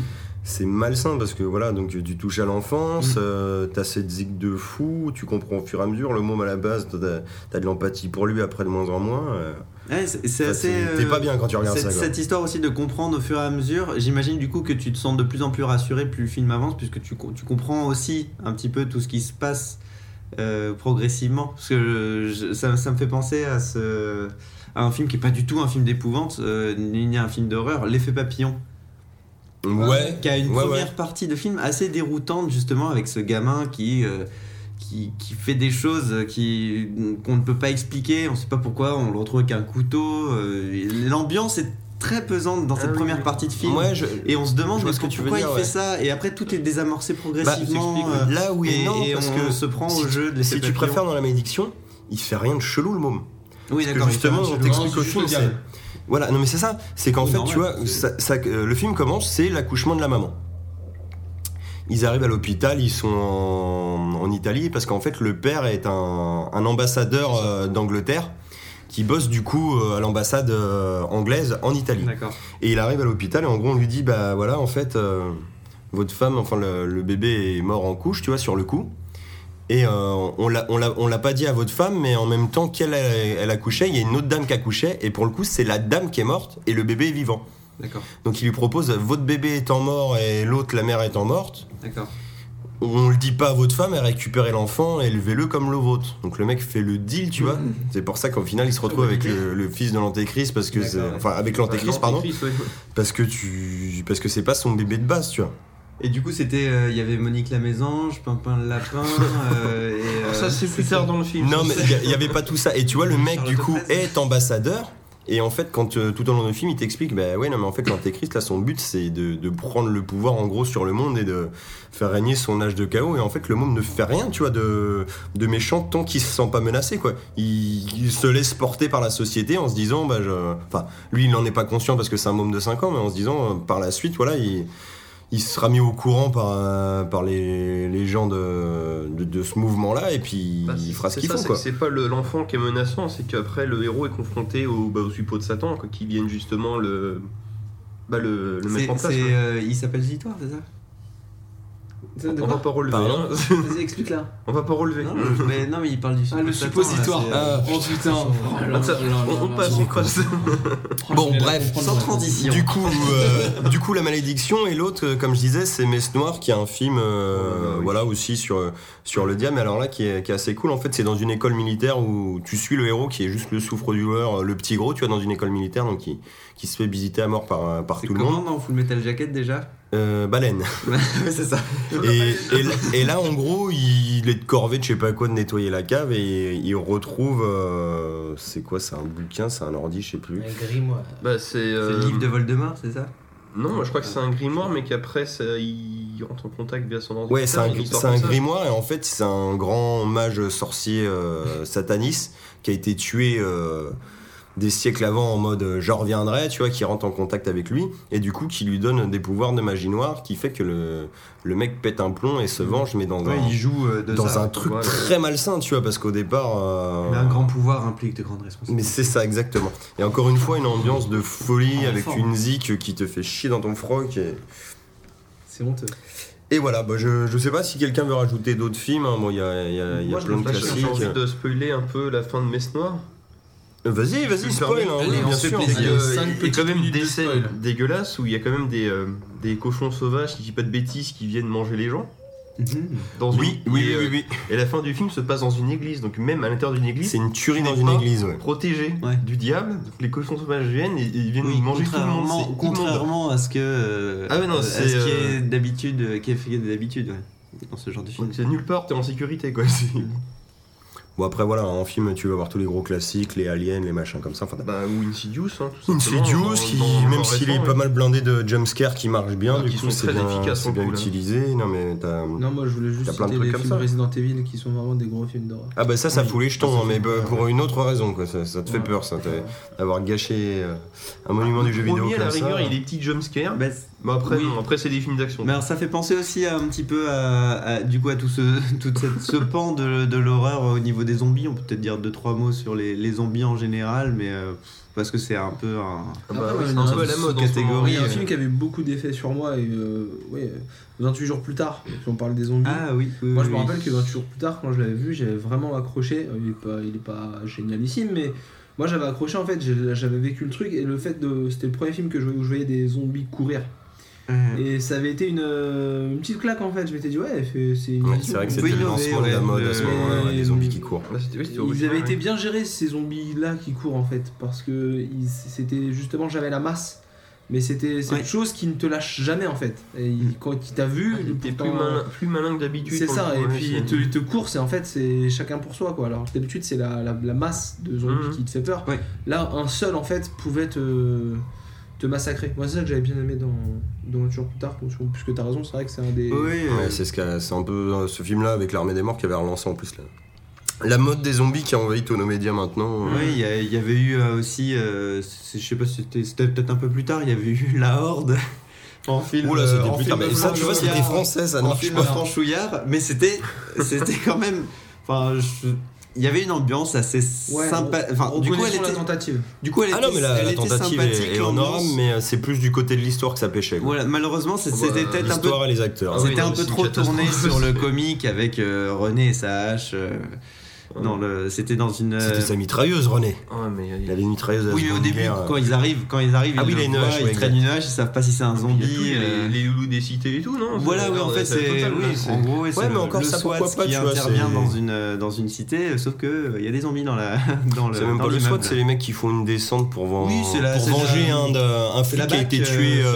c'est euh, cinq mecs de la BAC qui font leur vengeance personnelle et ça, ça tourne, ils se font gauler par les mecs et, et après c'est invasion de zombies. Et les, Du coup, c'est assez. les euh, flics et les voyous sont obligés de s'entraider quoi. Mais... Ouais.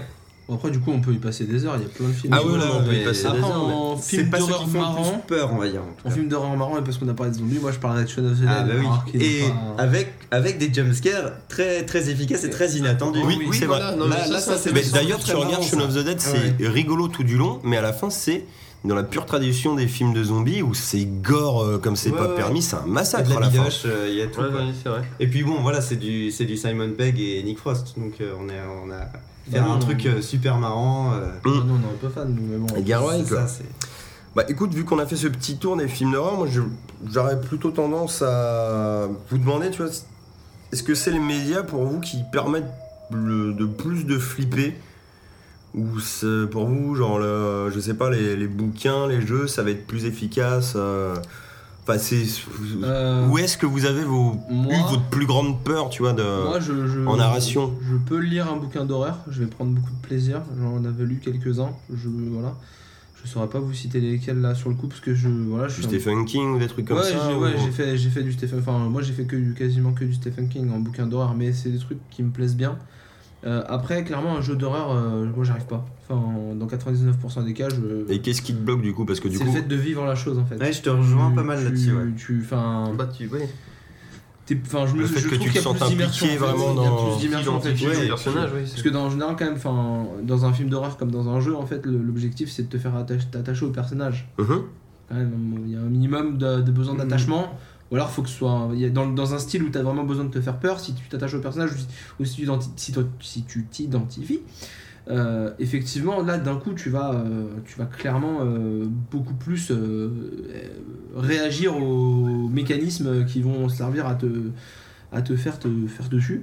Euh, et effectivement, dans le coup du, du jeu d'horreur, euh, tu, moi, je, voilà, je, quand il s'agit de, de voir mon personnage euh, auquel j'ai fait, je suis resté avec lui, parce qu'en plus, un film d'horreur, c'est une heure et demie, deux heures. Un jeu, tu peux y jouer beaucoup plus longtemps, donc tu as le temps de Oui. vivre des choses, de voilà. Et moi, en fait, un jeu d'horreur, j'en ai essayé plein et je, je peux pas. Et les jeux se jouent souvent en nocturne. Mhm, C'est C'est le seul moment où on a le temps. Après, on va se Ouais, coucher. En plus. Et t'as pas envie de vivre Non, ce genre d'expérience-là euh, euh, juste avant. et en fait, c'est c'est euh, très frappant, ouais. Et en fait, c'est voilà, enfin, ça, ça m'amuse pas en fait. J'ai envie de passer un. Autant le film d'horreur m'amuse parce qu'effectivement, je vais en ressortir avec. euh, soit j'ai passé un bon moment, je me suis détendu, même si c'est un film d'horreur, mais je me suis détendu, j'ai vécu une expérience. Euh, mais en fait, le jeu d'horreur il m'amuse pas en fait. Enfin, je m'éclate pas du tout. T'aimes pas pas ressentir ce genre euh. d'émotion en mode dépassement de soi, se faire flipper, c'est ça, ça anxiogène. euh, Voilà, c'est- je, je- Arrêtez de jouer à cache-cache, c'est je pas le, je le vis pas bien, je veux pas m'imposer ça. Je... Et toi, du coup, personnellement, euh, Flavien, ça, ça serait quoi le, du coup le jeu qui t'aurait peut-être plus fait. Même si tu me dis que t'as pas. T'as pas fait beaucoup, mais pas t'en as dit essayé que t'as quelques-uns. jamais C'est imaginer lequel vraiment. jouer, ouais. Ou même, voilà, que voilà, tu, tu peut-être bah- n'aurais pas lancé parce que t'aurais vu des trucs et tu sais, non, c'est Project vraiment pas Zero, pour moi je pense que c'est, c'est- il est pas Bah, mal Project, Zero, moi j'ai Ouais, fait une pas mal, partie hein. du 2 sur la c'est Wii. de l'épouvante là. Oh putain, Moi, je vous Ouais, dirais. tu, je suis euh, pas une shot ouais, pourtant, c'est- mais là tu. Avec, euh, attends, je, finis juste ça avec les contrôles Wiimote. Alors déjà, t'as pas d'armes. C'était encore plus Tu prends des photos. c'est plus immersif encore. Tu, ton cadre, quand t'es en photo, ton cadre est réduit. Et puis avec la Wiimote, c'est une jouabilité à la con comme T'es en d'hab. immersion. T'arrives pas, mais là pour le coup, ça sert le jeu. Tu vois, tu galères machin.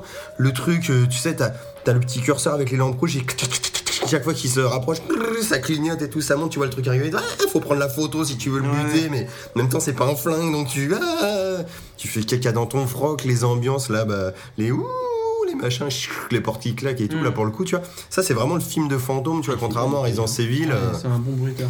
c'est le, le film de fantôme où tu. Voilà, c'est vraiment de l'ambiance. Même si la Resident Evil joue sur un côté hors champ avec des caméras fixes qui marchent pas Il mal y a non pas mal mais, d'action dans les Resident Evil. Qui est Ouais, bien, les- est très les bien premiers- les premiers, la maniabilité, la maniabilité Oui, oui. participe aussi à la peur. Parce que moi envie, j'aurais envie de parler là de du Alone in the Dark euh, 4, celui qui était sur- sorti sur PlayStation. Celui, enfin, Ouais, on va dire le celui qui New était- Nightmare, celui Voilà, qui vient un peu ouais. reboot avec Voilà, euh, c'est une sorte de reboot. contemporaine, ouais. Voilà, ouais. euh, Celui-là, c'est le seul que j'ai réussi à faire jusqu'à la fin, mais quel. pff, euh, c'était vraiment difficile. Je rejoins vraiment ce que t'as dit, Flavien. Ouais. c'est- Ah bah, puis là, t'as la lampe torche et tout. Hein, c'est... Voilà, c'est. Et t'as pas de munitions, t'as t'as vraiment rien. Oui, c'est insupportable. ah ouais. Et puis tu montes dans le grenier, et puis tu vas dans la cave, et puis oh, mais ils te Ah, font la totale. Non, mais Et je- puis c'est les plans fixes à la Resident Evil, oh là là. tu trouves Et jamais. puis il y a les chiens qui sautent par la fenêtre aussi. euh, Ah, c'est horrible. euh, t'as- très peu de munitions, je crois que le fusil il tire les cartouches par 3. Oui, parce que c'est un triple, de canon. Ouais. ça. Ton et ton flingue est un double canon, du coup, euh, c'est toujours tiré par deux ou par trois. Bon, du coup, je suis désolé hein, parce que j'ai fait des, euh, Non, déborder un peu le truc et on n'a pas eu ta réponse, mais du coup, ouais, c'est- c'était quoi ton jeu moi, je- moi, j'ai- Enfin, je, je saurais pas en citer, mais je vais parler d'un souvenir. Je, moi, mon père, quand, quand j'étais enfant, je me rappelle euh, le voir jouer à Silent Hill 1. Ouh là là. Oh putain, ouais, tu m'étonnes celui-là. Mais euh, petit, j'aimais vraiment pas les films d'horreur, j'aimais rien en fait. Petit, c'est vraiment des choses qui me. Il aimait rien, petit. Non, très non, compliqué la lui. casse-couille, un casse-couille de base. Et je me rappelle que je le regardais euh, jouer à Silent Hill et je me tapais des coups de flip, mais de malade. Il y a de quoi, c'est gentil. Ouais. C'est, c'est, enfin, là c'est vraiment le, le truc qui te, qui te prend au trip en fait. Et tu, C'est glauque, tu flippes tout le long. Tu flippes tout le long, même quand il y a rien, t'as peur. Déjà quand il y a des Ouais, trucs, t'as peur, mais alors quand il y a rien, euh, Bah, tu vois, le truc à la con, mais bon, c'est sorti 99, donc fin de vie de la PlayStation 1, un peu quand même Mm. déjà. Limitation technique de Maboule, et les mecs s'en servent très bien du coup. On Le peut, pas, on peut pas afficher à distance, pas grave, brouillard. ouais. Donc tu sais pas quand est-ce qu'arrivent tes ennemis, et ces enfoirés, ce qu'ils te font en plus, ils te filent une radio. Une radio qui ne te sert à rien, mais dès qu'il y a un mec qui t'approche, ça commence à grésiller de plus en plus. Du coup, toi, t'es là, t'es dans le brouillard, tu vois que là, là, et t'entends. Tu sais que ça vient, tu sais pas dans quel sens, et c'est juste horrible ça, et quoi. tu vois, Silent Hills qui a été annulé par, euh, par Konami. Ah oui, oui, J'ai vu des, des runs du jeu de, de la démo, enfin du jeu démo Ouais, du pity euh, là, sur ouais. YouTube, ouais, Pity, voilà. Silent, ouais, Ah, j'aurais bien aimé la qui- faire, qui, ça, qui se serait appelé Silent Hills. Ouais, Et, euh, et, et, et je regrette un peu, je, je l'avais téléchargé, je l'avais essayé, mais je m'étais dit non, je l'avais, je l'avais supprimé, tant pis, c'est pas grave.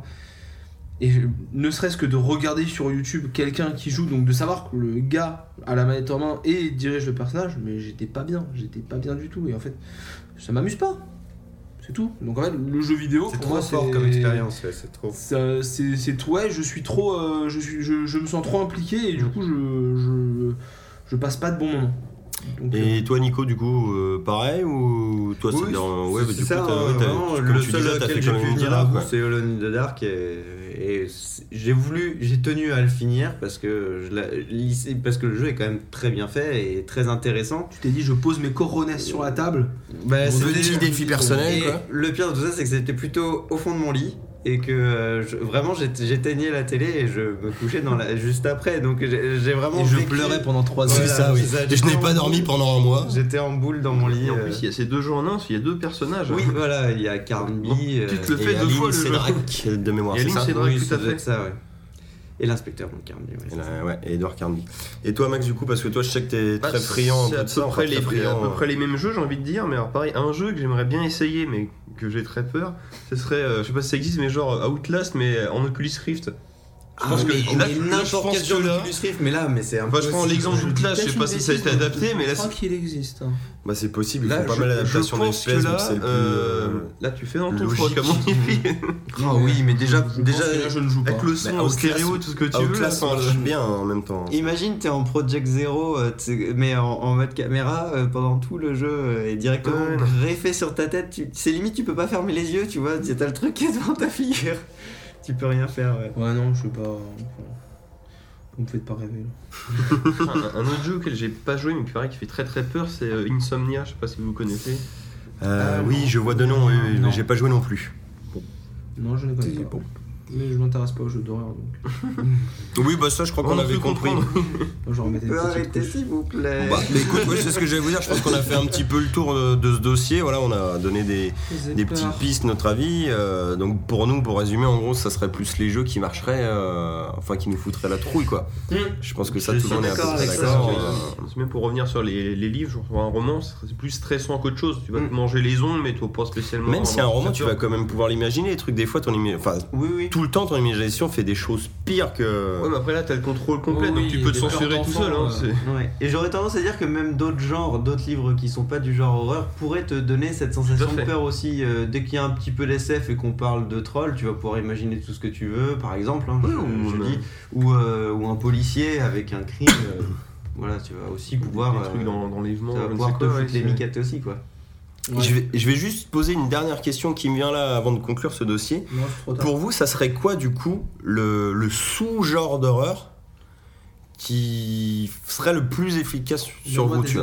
Bah, je sais pas, ça serait un film de zombies, un film de fantômes, un film Moi, euh, fantôme, de euh, possession 100%. satanique, tu vois, un truc avec une secte. Enfin, pour vous, tu vois, ça serait quoi qui Ambiance- marcherait le ambiance mieux fantôme, euh, fantôme un- japonais. euh, un truc de ça, un ouais. truc de monstre à la alien toi ça serait les fantômes japonais Fantôme bah, je- japonais, rime quoi tu vois voilà, ouais, c'est ça. C'est du, du fantôme, euh, de la petite fille toute livide euh, qui, euh, qui sort de la télé, oui, ça, ça marche bien. ouais. Paranormal Activity tu l'avais regardé ou pas toi Euh, non. D'accord, ouais, donc c'est vrai c'est vraiment pas. Ouais, c'est ce qui touche au paranormal en fait. C'est vraiment Ouais. c'est. Enfin, même si tout en Les général dans l'horreur. ouais. Ouais, c'est. Ça, Les tu- fantômes, je- les je démons, pourrais pas le ça, vivre. ouais. Parce qu'on Voilà. n'est pas dans un monde parallèle, on est dans le paranormal. Enfin, les- ou les deux. Possession et compagnie. quoi. Ouais, ouais, voilà. tout- moi, je pense que j'avais une, j'avais une, euh, je, partais plutôt en direction de la possession. Ouais, moi je serais plus les trucs genre secte satanique et tout machin, un truc un peu Ouais, malsain, quel- c'est assez Quelqu'un de ton Moi, environnement que tu, Voilà, que tu connais, en connais, fait, oui, oui. Qui, qui perd pied, qui ne contrôle plus rien, et que tu sais que ça pourrait t'arriver. Ouais, les, Voilà, les ouais. dérives humaines euh, assez Ouais, c'est- Mais ça- c'est en ça que je reviens sur Unfriended, hein, je vais me faire taper. Mais c'est en ça que Unfriended il est assez sympa, c'est que c'est ton ordi Tu quoi. vas pas te faire taper, tu vas te casser. Mais, euh, mais voilà, la, la- la possession, en, en plus de ça, ça t'arrive, tu fais des choses horribles. Par magie, t'es dépossédé, tu sais pas ce que t'as fait. Ouais. C'est un truc. Alors à la limite, est-ce que c'est Un une possession qui te fait le plus flipper ou ça serait le délire d'une secte du mec qui devient barjo Je te préviens, je me confie et tout, mais tu me demandes pas 60 euros à la fin de la séance. hein. Mais non, mais non, mais non, bien sûr. Mais quand vous hein. dites possession, Et oui, je m'excuse. Répète ta question, répète ta question. Non, mais c'était. Oui, je te disais, ça serait quoi qui serait le plus flippant? Ça serait une possession où le mec ne contrôle pas parce que c'est une autre Vous entité? m'interrogez pour me faire une blague après, c'est ça? Non, non, non, non, du tout. Non, mais c'est. Je vais poser la même question aux autres. un ami euh, qui se Mais- cache euh, dans les toilettes? ou, euh, bah, la, la personne qui devient folle et comme tu disais qui perd pied parce qu'elle rentre dans une secte et qu'elle devient zinzin, tu vois. Non, en plus la première. La première, ouais. Ouais. Parce qu'en en film de secte, qui peut être sympa, ouais. c'est Martha, Marcy, même Marlène, Ah oui, qui traite des sectes, qui est pas forcément flippant, mais qui a une ambiance assez c'est- malsaine. c'est malsain. C'est une nana qui sort d'une secte, mais qui se fait quand même rattraper par ce truc-là, et, Et- ça à voir ça. Et le malsain me touche beaucoup aussi. Enfin, Ouais, ouais, moi, ouais. c'est vraiment l'ambiance. C'est le truc, c'est ça. Le c'est- monstre, le monstre. C'est bizarre comme mot, le mal sain. Si c'est le mal, ça peut pas être sain. c'est- Ouais, voilà. Parce je, qu'il est pas, je- je fais une dérive. Euh, mais, euh, le, le monstre, euh, c'est c'est c'est popcorn, même si des fois il y a des monstres qui Mmh, sont flippants, mais il y a un côté tellement irréaliste que du coup tu. Tu sais déjà que tu ne le vivras jamais dans ta Ouais, vie. Il y a peu de Ce chance, qui voilà. fait peur. De Alors toute que- façon, c'est le, j'ai envie de dire, c'est tout ce qui est peur de l'inconnu et peur Ouais. de ce qu'on comprend pas. Bah, du, du coup, ça- euh, de manière générale, c'est. c'est quoi qui te ferait le plus flipper, toi, Max, Bah, en comme- ce genre? Comme tu disais, bah voilà, tout ce qui est possession et tout, c'est des choses qui, qui te paraissent pas réalistes. Du coup, tu comprends pas trop ce qui se passe et euh, puis ça fait Et tu sais pas ce que tu ferais. Et tu si, sais euh, pas ce qui, oui, voilà. Parce qu'un monstre, parce qu'un monstre, euh, il arrive, tu te barres. Enfin, Oui, Ouais, oui, oui, oui, tu oui. peux le fuir. C'est presque un film d'action. hein. Voilà, c'est ça, tu, peux le fuir. Un, un fantôme, un démon, un, un être euh, invisible ou quoi que ce soit, tu Mhm. ne sais pas où il est, tu ne sais pas quand est-ce qu'il va agir, tu ne sais pas quand est-ce qu'il va faire en sorte que tu défectes sur toi-même, donc du coup tu, tu subis. Eh ben écoutez, je pense que sur ces belles paroles, on, on va passer à la ouais, je l'aurais dit encore. Allez, passons à la geektique.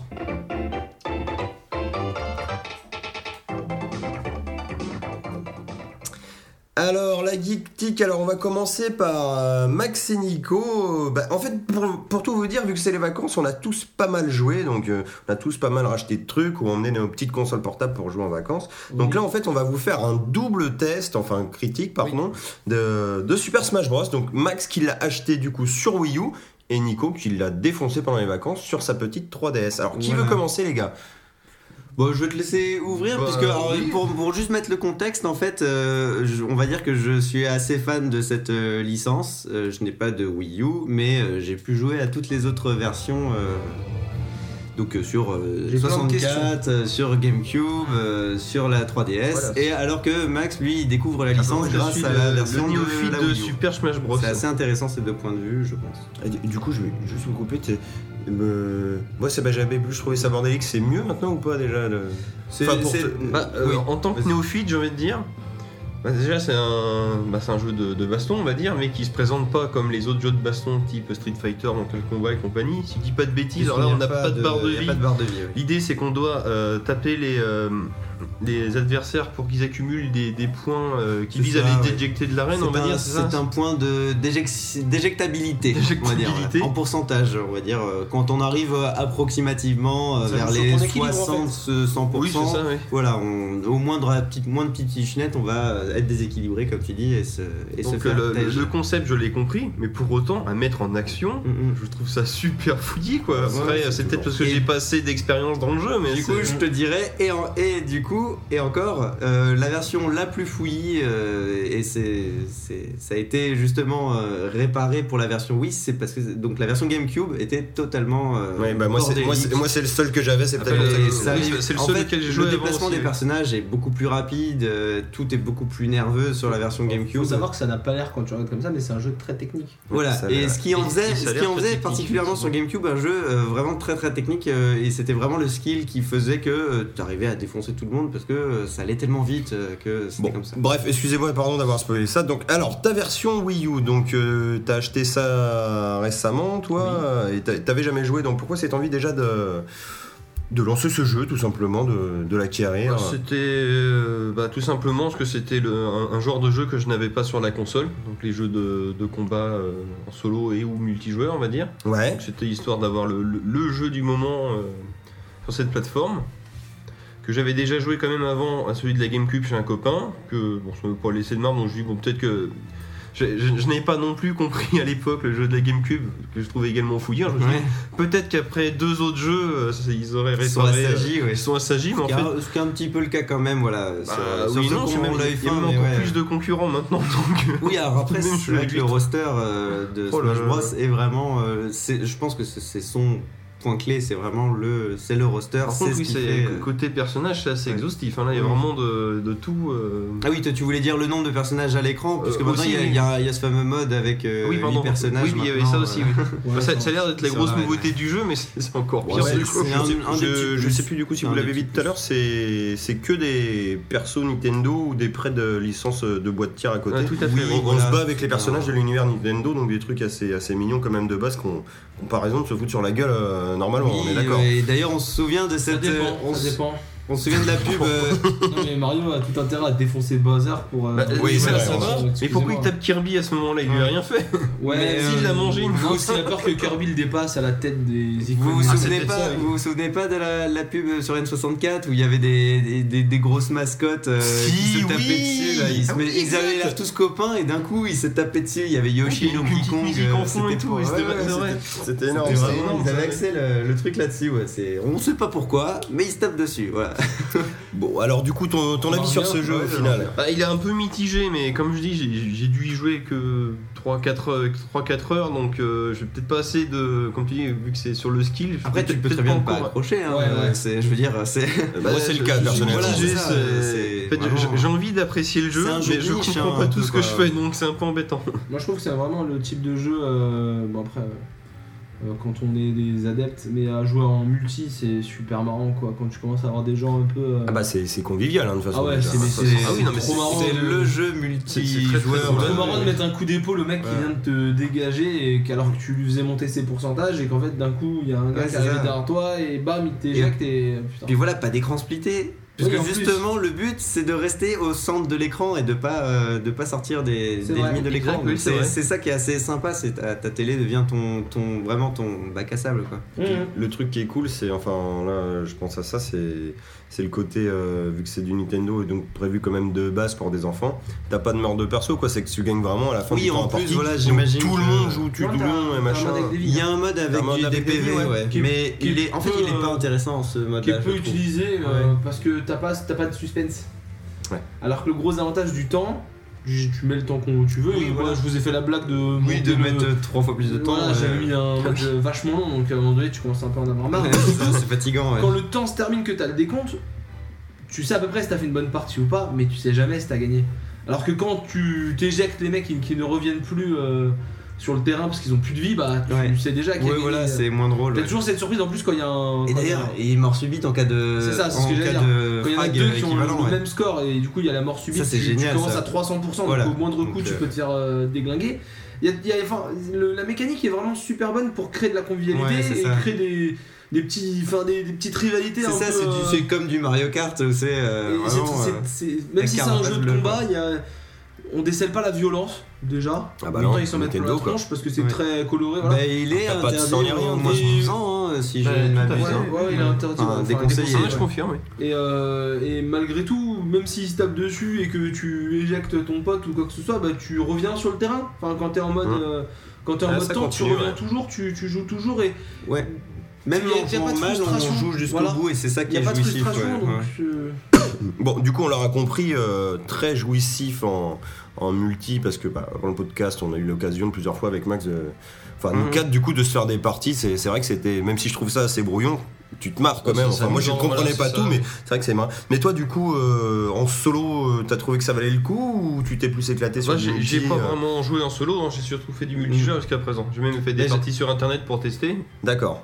J'aurais envie d'ajouter que, en particulier pour ces deux opus euh, un peu jumeaux, euh, le solo a été vraiment délaissé et ça c'est Ah un ouais gros point noir. T'as pas de, de on championnat avait eu, truc on comme avait ça, eu quoi carrément un mode histoire pour Ouais. la version Oui, t'avais des, qui était, ver- qui des était- vidéos qui et tout, était ouais. intelligent et intéressant. ouais. Et euh, du coup, où on te faisait changer de perso, il y avait des scénarios Et qui se. tu jouais plein de personnages voilà, en fait. et- Donc ça t'obligeait à. C'était sympa, c'était vraiment sympa, coup. ouais. Ça sympa. faisait presque comme un, comme une sorte de, de vieux euh, animé japonais où, euh, enfin, ça reprenait un peu ces codes-là, quoi. Ouais, voir Où on- Mario qui retrouve Pikachu pour aller combattre je sais pas Voilà, tu vois, c'est vraiment, Ah, c'est euh, c'est, Ah oui, c'est amusant. quoi. Donc c'était ouais, c'était marrant. c'est ça, c'était un peu gros, mais c'était rigolo. Et là, il y a, y a rien, à- y a vraiment rien à faire en, en solo, à part justement débloquer les personnages.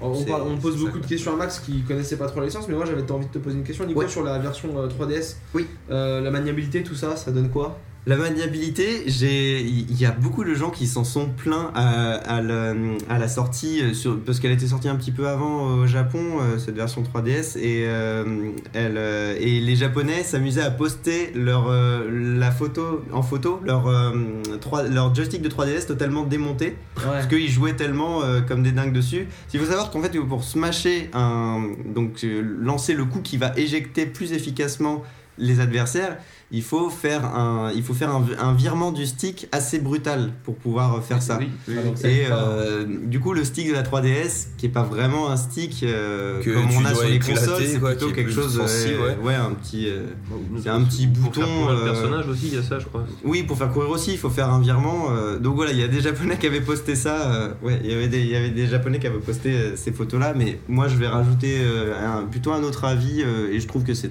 très maniable, sincèrement, et que c'est assez jouissif de l'avoir dans sa petite 3DS, quoi.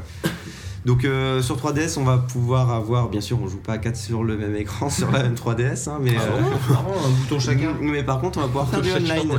Et on va pouvoir faire du online, donc ça c'est Ah, assez sympa bien, ouais. euh, de, de pouvoir faire soit avec des amis online, soit à l'international. Et, euh, et sur Wii U, du coup, au niveau maniabilité, parce que du coup, tu peux jouer euh, bon, la, la mamelette, Tu peux faire tout ce que tu euh, veux. les manettes a GameCube, tout, le, le truc pro, La la 4, Wiimote, la Wiimote plus la One. Le gamepad, le gamepad pro, la Wiimote, la Wiimote avec le Nunchuk. On n'a pas essayé la manette PS4 La... Non, ça, celle-là, elle marche pas. Je Le- suis pas sûr. hein.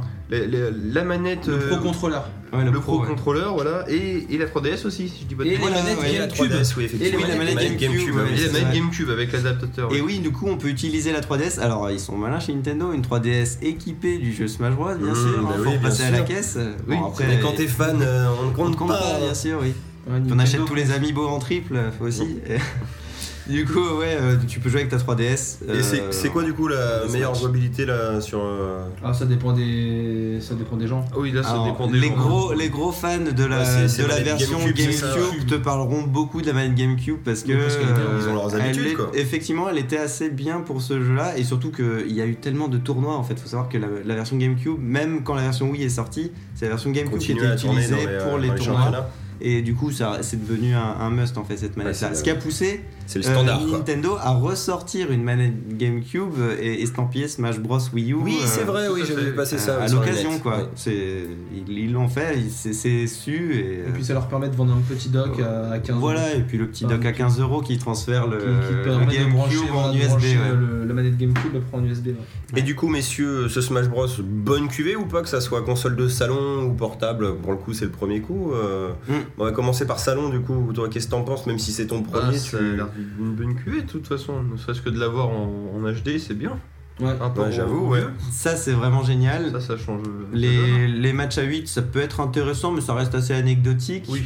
Malheureusement, ils ont enlevé donc euh, du solo. Ça, c'est vraiment un gros point noir. Ouais, ça, si t'avais ça avant, effectivement, c'est très euh, dommage. C'est vrai que c'est fait pour euh, jouer avec des potes, donc. euh, Mais bon, ça met un petit coup. Et euh, côté 3DS, euh, là par contre, du coup, ça devient totalement le, voilà, ça devient le kiff total. Ouais. Le- le- l'en- L'envie qu'on avait de jouer à Smash Bros, de se retrouver pour jouer à Smash Bros, euh, là, on peut le faire, on peut le faire en 3DS. Ça perd en convivialité. Mais voilà, vu que t'as moins de convivialité et que le solo est bof, eh ben en fait, euh, bah, ils se sont un peu tiré une balle dans le pied parce que la version portable, on se serait attendu à un solo un petit peu. Enfin, il fallait faire un solo un petit peu plus correct pour pouvoir jouer seul à Smash Bros. Parce que pour, trouver, euh, pour se retrouver à 4 potes avec 4 3DS, quatre Après, jeux, euh, Smash après il y a le online pour vraiment aller euh, fighter. non, ou alors jouer dans la même pièce, mais faut, faut le Oui, oui, et là, du coup, en local, t'es obligé d'avoir, euh, bon, déjà 4 3DS, c'est normal, mais est-ce qu'il faut 4 jeux ou ça fait partie de ces jeux où avec une cartouche tu peux jouer, tu t'as pas essayé Oh là là, non, je n'ai pas essayé, ouais. ouais, ouais. Faudra, regarder, ça, ouais. Parce qu'on a, on a une 3DS, on essayer va, on vérifier ça. Et- On vous le dira pas du coup, mais Non. on va essayer. Petit détail qui compte, du coup, de, de mémoire, c'est graphiquement, c'est un style un petit peu cartoon cel shading, non de, Euh, non, bords, oui et non. Ils ont, ils ont repris, euh, ils ont pris le. Non, c'est pas moche, En non. gros, ça va avoir la qualité de l'Opus Wii, je dirais, sur 3DS. Ouais. Sachant que ils sont, c'est des petits malins. Quand on fait pause, parce que pour Smash Bros, euh, on prend, on a souvent des pauses vraiment bizarres quand on fait nos mouvements et, euh, et c'est assez rigolo. Il y a des gens, du coup, quand on fait pause, il y a un vrai mode photo. Ouais. Et quand on fait pause, quand on fait pause, la manette switch et euh, passe à beaucoup plus de polygones euh, sur nos personnages. Du coup, on a l'impression qu'ils sont super beaux et là, on a des, on a des super belles textures, ce qui est très intelligent, voilà. Sachant qu'après, quand tu repasses, c'est tellement fouillis, Avec bien sûr, que- et euh. qu'on est tellement vu de loin qu'il dégrade un petit peu pour que ça soit plus vif. Le côté cel shading, ça va être justement pour aussi aider à retrouver ton perso dans la mêlée. Tu peux avoir des traits plus ou moins Oui, épais pour voilà, tu- c'est une option. D'accord. Donc euh, c'est pour euh, c'est pour mieux repérer ton personnage euh, dans, dans la mêlée. Bon, bah, très bien. Vous avez encore des choses à nous dire là-dessus ou vous avez fait le tour en ce qui vous concerne Nico, non, Max Super après- Smash Bros, c'est super. Non, après j'ai envie de dire, à vérifier, mais on parlait du multi-local sur la 3DS. À mon avis, je vais me faire l'avocat du diable, je pense qu'il faut avoir le jeu chacun. Je pense aussi. Ne hein. serait-ce que, vu qu'on pour jouer avec la, la- la- en, Oui, en c'est pas de faux, manette, effectivement. euh, Déjà 3DS, oui, oui t'as t'as Pour jouer sur la Wii U avec la, la 3DS, faut déjà avoir la cartouche qui sert à rien ça, du coup. ouais. À mon avis, je pense qu'en Oui, réseau c'est à mon avis, local, ça doit être ça, euh, ouais. Ça m'étonnerait À, pas. à vérifier. Hein. Ben, on va rester dans l'univers Nintendo, on va passer à toi Flavien, donc euh, pareil un peu comme Nico, hein, toi c'était les vacances, du coup t'es parti avec ta petite 3DS euh, bah, Ouais. en vacances et tu Ouais. t'es fait un peu comme tous les ans, tu t'es payé ton petit jeu des vacances. Bah, et voilà. cette année du coup c'était le dernier euh, Zelda, donc le Majora's Mask, qui est on vous le rappelle un remake, euh, enfin une réédition, euh, Ouais, c'est plus beau. C'est plus- oui, c'est plus c'est un remake, Ils ont- enfin... du coup, ils ont un peu retravaillé la de- jouabilité de la parce version qu'ils ont 64, intégré euh, les deux écrans, l'écran tactile et tout. Euh, ouais, alors voilà, moi tous les ans, quand je pars en vacances, depuis que j'ai depuis que j'ai eu, la DS, je prends un jeu et je l'emmène en vacances avec moi et je Tu le saignes. Voilà, exactement. Et le problème de Majora's Mask, c'est que je l'ai pas fini. Je- je- voilà. donc, Pourtant, il y a que 3 jours. voilà, du coup, je vais, je vais, je vais pas en, je, je vais pas y passer 3 heures, mais euh, je reconnais. Alors Majora's Mask, euh, Zelda Majora's Mask. Oui, sorti, explique-nous euh, un petit peu le, principe, initialement tout sur ça, Nintendo l'histoire. là. 64. Ouais. Euh, ouais, c'est ça, Nintendo Ouais, 64. Nintendo 64, ouais. Voilà. euh, Le deuxième. Donc euh, produit par euh, euh, Inafune. euh, non, pas- oh là là. Euh, produit donc pas produit par Miyamoto. Je vais vous retrouver le. Je vais vous retrouver le producteur qui est maintenant en charge de la série des qui est en charge de la série des Zelda.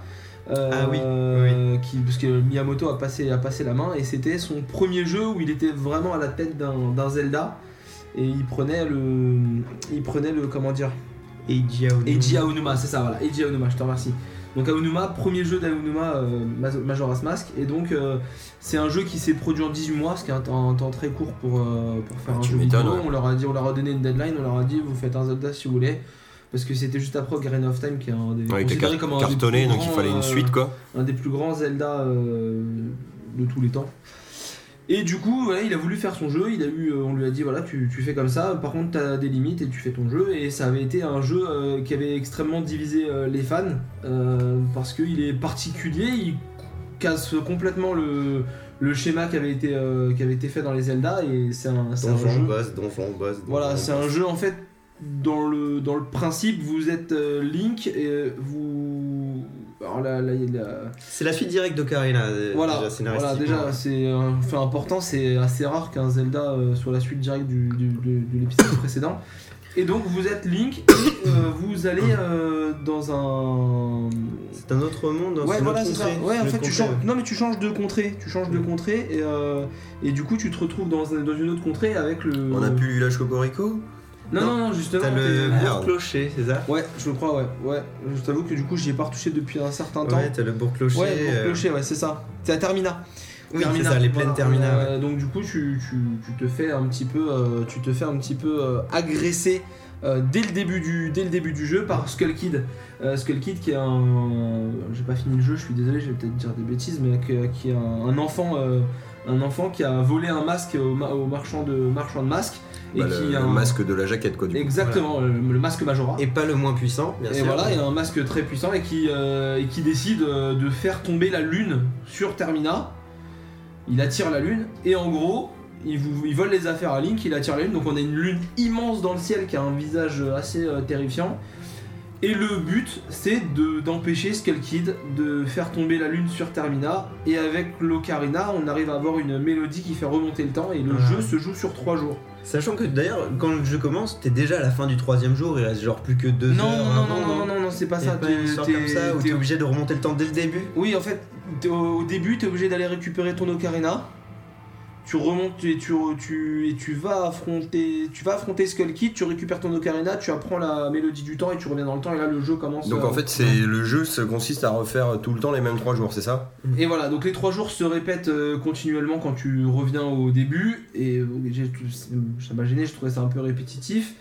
Et tu participes à la vie des habitants de, donc de Bourg-Clocher dans, dans Termina qui ont des rendez-vous à certains moments des trois jours. Donc du coup, à force de le refaire, tu, as, tu arrives à apprendre le, Oui, Comme dans le film. euh, le jour sans fin. Un jour sans fin, avec Bill Murray, très bon film. euh, c'est un- Il y, a des- il y a des mécaniques euh, similaires en fait.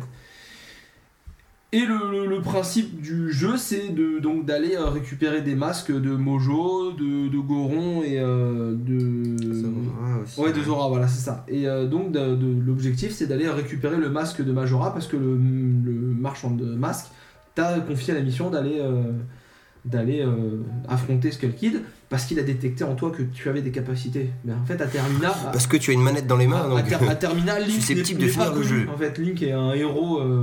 inconnu. Non mais est un héros, un héros voilà, mais pas, pas du tout connu à Termina. Et voilà, donc euh, c'est le principe du jeu. Et moi je trouvais ça très répétitif euh, de me faire piéger à, la- chaque, à chaque fois à la fin des trois jours, de devoir remonter le temps. Et quand tu remontes le temps, il y a une petite partie des éléments euh, dans l'histoire qui, qui ont souvent à voir avec ce qui s'est passé dans les donjons, qui restent, qui ne changent, qui ne changent plus. T'as Ouais, fait si t'as évoluer. ouvert une porte, elle va rester ouverte. Voilà, c'est ça. À un moment donné, dans un coin, t'as des, boss, ouais. des rochers euh, qui te bloquent un passage. Et quand tu fais le donjon euh, Goron, dans le village des Gorons, en fait, et bah, le- après le, le passage est ouvert Mmh, et tu peux tout le temps passer. Mais il y a plein de choses qui reviennent à zéro. Et donc, du coup, par exemple, les, les fées de, de Termina te, de- te donnent des missions. Et tu remplis la quête des fées, tu gagnes un truc, et quand tu remontes le temps, il faut refaire la quête des fées. Mm. Donc c'est pas une quête obligatoire, mais c'est très répétitif. Et donc euh, j'ai décroché. Et en fait, je me suis aperçu que les Zelda 3D, c'était pas pour moi. Voilà, tout bêtement. euh, tout bêtement. Mais euh, vraiment bon point de mon côté pour les musiques du jeu qui m'ont vraiment fait triper. Je mettais le son, je mettais le casque et, euh, Mm. et j'ai- je les écoutais et j'ai adoré. Ouais, il, il est connu pour son ambiance assez baroque en il fait. il a- enfin, je- vraiment, y a un truc gênant hein, dans. Je reconnais vraiment l'ambiance, la qualité, euh, le, le- le délire. Tu sens qu'il se, enfin, Ouais, c'est ça, ouais. ça change le délire, ouais. ça change de, du reste et le producteur y est pour beaucoup. Ouais, mais j'ai j'ai- des dates différentes des autres, quoi. Ouais, exactement, ouais. Et ça fait pas de mal. C'est c'est vraiment le bon côté que j'y ai Beaucoup retrouvé. plus dark, du coup, Oui, hein, c'est de ça, ce ouais, semblait, ouais. ouais, ouais, ouais, Ouais. bien sûr, ouais. Ce qui fait que les gens l'adorent ou le Bah, tu détestent en sais, fait.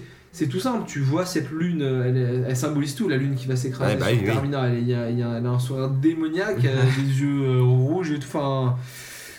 Mais voilà, j'ai pas accroché. C'est un, un jeu qui fait beaucoup débat. Il y a ceux qui adorent, ceux qui aiment pas. Je Ouais, il est pas pour toi, celui-là, ceux qui aiment pas. Et je- pourtant, je reconnais vraiment les qualités, mais c'est pas pour moi. Donc, euh, Et voilà. sinon, niveau euh, qualité euh, visuelle et tout, vu que c'est un portage du coup de la pas- 64. J'ai jamais joué au celui de 64, mais pour de la 3DS, moi, ça m'a pas, je l'ai pas mal vécu et j'ai trouvé ça. euh, Ouais, niveau technique, ça tient la route, quoi. ouais, j'ai trouvé ça très agréable à jouer. Après, je suis pas en regardant euh, des qualités euh, graphiques sur un jeu, et puis on est sur 3DS, donc faut pas non plus être trop exigeant. Donc non, non, euh, je- je- c'est- très agréable à regarder, à jouer, mais bon, moi c'est vraiment le gameplay, le système de jeu qui m'a décroché. Ok, bah écoutez, euh, moi je vais passer à ma, ma petite critique à moi qui est basée sur Nintendo, donc on va rester dans l'horreur, hein, vu que c'est un petit peu le thème de, de Ouais. ce podcast ce coup-ci. Alors Nintendo, qu'est-ce que c'est? Alors jeu PS4 qui est sorti là euh, fin août, qui est en fait un film interactif qui doit durer une petite, une petite dizaine d'heures. Euh, C'est un slasher. Alors pour ceux qui connaissent pas le slasher, c'est tous ces films d'horreur où on, on a un tueur euh, qui est là, qui rôde et qui bute euh, souvent des adolescents. Donc, euh, donc voilà, c'est ce style de film là. Et des adolescentes. Et des adolescentes, ouais. Alors, euh, bon, alors, c'est assez bizarre parce qu'au départ, un peu en, de- en demi-teinte, parce que tu, tu commences le jeu, c'est assez nanaresque, hein, on- je vais Mhm. pas vous le cacher, c'est vraiment un peu tout ce qui est hétérotype. euh, Ah oui, le début euh, Du slasher, nanar, euh, série B. hein. Truc assez stylé par contre pour un jeu, c'est que vu qu'il se la joue film, c'est que tu peux choisir de le regarder, enfin, vous voyez, je dis même le regarder, de le jouer en VF ou en version originale sous-titrée, tu vois, t'as as le choix de la langue. Alors VF déjà que les voix sont pas folles, il y a un souci de, de synchro sur le début du jeu. Ils ont pas retravaillé la synchro. Qui, pour la euh, VF. qui, qui re- non, non pour le coup, non, Ouais. désolé Nico. Non mais on voit bien, on voit bien les. C'est fait dans certains jeux. Hein. Ah ouais, je savais pas ça. certains jeux où ils retravaillent les. Et donc euh, souci de synchro qui s'améliore par la suite, hein, mais bon je pense que tu vois vu que ça a été doublé euh, dans l'ordre, euh, bon les mecs se sont euh, améliorés pour le coup après. Ah non, mais ça va pas du tout là, les deux premiers chapitres, on comprend rien. Bon, on va pas le refaire parce que ça coûte cher, mais par contre, mettez-y du cœur pour la suite. Donc ouais, donc je disais assez stéréotype, donc ça fait un peu nanaresque avec tous les, les poussifs du genre, hein, la, la bimbo, euh, le joueur de football, enfin il L'intello. est pas joueur de football, euh, le blagueur, voilà l'intello, enfin tous ces trucs là, enfin tu, tu vois bien tous les trucs avec euh, les jumpscares à la con et tout. Puis tu te prends quand même au jeu parce que bah c'est un film interactif donc c'est pas mal de QTE, tu sais où tu dois appuyer sur le bouton en rythme euh, au bon moment, euh, les trucs comme ça. C'est pas une grosse jouabilité, hein. tu bouges le bonhomme au stick, euh, souvent t'as R2 pour faire des actions genre attraper la porte et après tu bouges la poignée avec l'autre stick. Ça c'est rigolo ça d'ailleurs. Ça, ça fait que ton personnage il est un petit peu, euh, il paraît un peu handicapé parce qu'il il attendra toujours que t'appuies sur R2. Bah, avant après, avant tu, après, le après, truc, après, euh, tu chopes le coup, tu vois, tu le fais relativement vite. C'est un peu Euh, le truc qui est sympa, c'est que t'as souvent des, euh, des lampes torches ou la lumière, euh, le flash de ton téléphone portable. Donc tu vois, tu peux éclairer euh, la lampe torche. Tu vois, la main est indépendante avec le stick droit du coup du corps qui bouge avec le Ah, stick gauche. Donc tu peux éclairer différents endroits euh, du décor et ça c'est pas mal. La jouabilité un peu rigide, mais bon vu que c'est un truc d'horreur, encore le fait que Mm. tu galères à bouger, ça participe. Niveau des plans de caméra, c'est un peu comme en Resident Evil, tu vois, t'as, c'est du, du fixe ou du semi-fixe, donc t'as pas mal d'hors-champ, trucs comme ça, ça c'est pas mal. Ton perso marche où? Marche vite avec la gâchette gauche, la L1. Bon, ça c'est pas gênant, parce que pareil, ça contribue au truc. Il y a juste un détail à la con là que j'ai trouvé qui était inutile, tu, tu peux ramasser des totems, tu vois. Un petit côté collectionniste dans le truc, et euh, en fait ça te permet de voir éventuellement des actions futures. Alors t'as plein de trucs. euh, Vas-y, vas-y, fini, mais après, je Ouais, vais sur le marché là. T'as, t'as, t'as plein de trucs euh, qui sont. euh, voilà, tu vas voir genre une mort potentielle, un conseil potentiel et tout. Ça sert pas forcément à gros chose vu que c'est que du potentiel vu que les trois quarts du temps c'est des QTE. De toute façon, t'as un laps de temps où on t'affiche le truc donc tu vois bien le truc arriver. Donc euh, moi j'ai pas trouvé ça utile. Oui, qu'est-ce que tu voulais dire Ouais, marché, tu dis ouais, marché, ça participe au délire. Tu nous as montré le premier truc que tu nous as montré, c'est une séquence euh, de course poursuite où Hum. une fille se fait enlever et le gars euh, chope le, le, le tueur et le, le poursuit. Et là, honnêtement, quand le mec il marche, tu C'est le pas vois, crédible. il marche. Ouais, là, là, là, c'est- là, je te l'accorde parce que c'est vrai que toute la Là, partie de séquence en. QTE tu le vois courir et dès que tu reprends passes à une séquence où tu joues un peu là du coup le mec comme un con marche. Donc t'appuies sur la gâchette pour le faire marcher plus vite et faut être honnête, c'est léger. hein, Ouais, c'est léger, ouais. Je la vois pas. euh, Il marche pas aussi vite que le père de Malcolm. Non, c'est vrai. Mais c'est parce qu'il fait pas de petits sauts lui du coup. Ouais. On remarque le père de Malcolm non plus, c'est son Non, adversaire qui fait ça. Il a pas la combinaison, c'est des tubbies. C'est aussi. ça. Non, ouais. c'est ça. Il a pas l'aérodynamisme. Mais non, le, le- le- le jeu est pas mal parce que ça s'améliore au fur et à mesure du truc. Et même si c'est un peu nanaresque au début, tu te prends quand même au trip. Donc voilà, t'as les scènes de poursuite et tout, c'est assez stressant. Bon voilà, bien fond dedans. Bah, ça, ça dépend de toi, hein, c'est des fins multiples. D'accord. Mais ce qui est cool en fait, c'est que t'as deux twists qui arrivent à- au- aux deux tiers du jeu, on va dire, qui sont coup sur coup. Donc un premier qui te fait machin, qui te fait ah d'accord, c'est pour ça machin. Là tu te fais ouais bon c'est bien arrêt, mais bon un peu con machin. Et tu te retapes un deuxième twist juste derrière qui fait oh putain. Et que là qui te change un peu clairement l'ambiance du jeu. pas en mal hein, du tout. Du coup, ça gagne vraiment un regain d'intérêt euh, pour la, la dernière partie, Ouais. qui est assez cool. Je vais pas vous spoiler hein, si vous voulez le faire. s'il te plaît, euh, non. Mais voilà, non, plutôt cool. Et du coup, tu peux du coup bah, choisir. euh, Il est quand même pas déjà Qui mort depuis le début. Tu peux choisir qui meurt, etc. Euh, apparemment, tu as même une possibilité de faire une fin où tout le monde survivrait. euh, ce qui est faisable, je pense, hein, de ce qu'on j'en ai vu, parce que j'en ai laissé crever, entre guillemets, quelques-uns pour me marrer. euh, mais, mais voilà. hein. Ah, si, y a- ah si, alors un truc très sympa niveau jouabilité, par contre, c'est que tu as deux styles de jouabilité. Tu as soit la manette, soit tu peux jouer en side-axis. Donc, euh, Oh avec. euh, un peu comme le PlayStation Move, mais là avec ta manette PlayStation. Et tu peux jouer avec le move? Tu peux jouer avec le Move. Donc comme dans Heavy Rain euh, sur en fait. PS3 et tout. Tu peux jouer avec plein de trucs. voilà. Et, euh, et donc bon est-ce que moi, tu peux jouer avec la mablette Wii U? je pense pas. Une 3DS, moi c'était pas trop mon délire du coup le Sidaxis, mais t'as quand même en fait une une une une commande de cette manette du coup euh, à détecteur de mouvement qui est Ouais. utilisée dans le jeu où t'as des parties où t'es en stress, genre t'es poursuivi et tu te planques et c'est en mode ne bougez pas. Et Ah, tu oui, dois rester cool, crispé. ça. Il le c'est faisait tout à l'heure, hein. qu'on l'a vu tout à l'heure. c'est pour que l'écureuil il vienne te Ouais, dans ça. la main. Ouais. Et tu et, tu- Avant et qu'on tu le shoot et avec tu le bouges pas. Et je peux te dire que moi, j'ai un de mes persos qui est mort euh, deux minutes avant la fin du jeu, où c'était en mode ne bougez pas. T'as éternué. Et j'étais dans mon canapé, tu sais, et puis là, je faisais des trucs, donc j'étais un peu vautré comme une merde, donc je faisais des machins. C'est tombé comme ça, tu sais, au moment, bien sûr, où t'as fait le con et t'as mis la manette au-dessus de toi, là, t'es là, merde. Mm. Tu sais, parce que tu t'es dit, bah là, c'est bon, quoi. Je fais une action, on fait le truc, et puis c'est générique de fin, et là, je me retrouve à faire ça, et je fais, merde. Et là, j'ai fait. Je me suis fait, putain, ça passe, putain, ça passe. Bon, donc, Et là, j'ai fait un faux mouvement de merde, et bah. j'ai jouer Dawn, euh, jouer à Until Dawn dans une position. dans une bonne position, surtout quand tu commences à arriver vers la fin. euh. Et euh, Fais gaffe. Et c'est beau? Alors c'est plutôt beau. Alors c'est vrai qu'à la base euh, c'était un jeu qui avait été prévu pour être développé sur. euh, Ah, il avait PS3, commencé à être développé même. enfin. Mais euh, ça a plutôt de la gueule. hein. Franchement déjà, bah, tous les persos sont joués par des acteurs et doublés par des acteurs, donc mocap et tout. Ah, donc ils ont- et tout. hein. Ils ont, ils Ah ont ouais, les, les têtes. boutons sont reproduits. euh, ils ont les têtes des stars, acteurs. Euh, Et, euh, et ouais, non, des, plutôt des beaux décors et tout, des beaux environnements de décors parce que ça se passe à à la montagne en hiver, donc avec la neige et tout de nuit. Ça, c'est original. Et y a- ouais, ça, ça nous change un peu du camp d'été où les jeunes vont se faire massacrer dans tous les ça, ça, re- ça relève des faits divers de toute façon. hein. Un peu là, ouais, ouais, carrément. Et euh, et il y a deux trois fois dans le jeu où je me suis retrouvé avec euh, les éclairages euh, justement bien foutus. Oh. Avec les éclairages bien foutus à me dire euh, mais merde c'est limite photoréaliste quoi. tu- Ah, euh, les lumières, je reconnais. Oui, J'ai un peu critiqué les graphismes du jeu. Les lumières, elles sont propres. C'est pas beau tout le temps mais de temps en temps tu te fais ah merde ouais ça y est ça c'est de la next gen ça commence à arriver et Après, ça sur fait les bien. visages, ils sont Des pas détails encore à comme faire ça, des ouais. visages. Non les euh, visages c'est pas ça mais euh, quand t'as les mecs justement un peu dans la pénombre tu vois et du coup tu vois moins. et, euh, Ouais, quand tu vois pas les personnages, c'est beau. Ouais, Parce que enfin, les décors quand t'as des effets, tu vois, clair-obscur, trucs comme ça, avec les trucs. euh, Mais l'immersion est bien meilleure en VO grâce à la synchro euh, labiale. Ouais. Mais même, encore, encore une euh, fois, je te dis, c'est. Moi, euh, j'ai été- bluffé par. Quand, dès que t'as switché en VO, quand tu nous as fait une petite démo, là, je me suis dit. Enfin, Mais la, VF, ça s'améliore après. hein. Non, mais je, je me Si, suis. peur. Tout de suite, on passe du truc qui faisait un peu nanar à un truc qui fait waouh, Ouais, c'est super. Ah bien oui, fait, et d'ailleurs- c'est euh, petit conseil si vous faites euh, le jeu en VF. Moi, je l'ai fait hein, parce que je me suis dit, un nanar, ça se fait en VF, et puis t'as quand même un confort dans ton canapé. euh, Ouais, c'est ça. ouais. C'est marrant, quoi. Alors, par contre, allez dans les options parce que la VF est grandement surmixée par rapport à tout le reste du jeu. Baissez le volume des voix, quoi.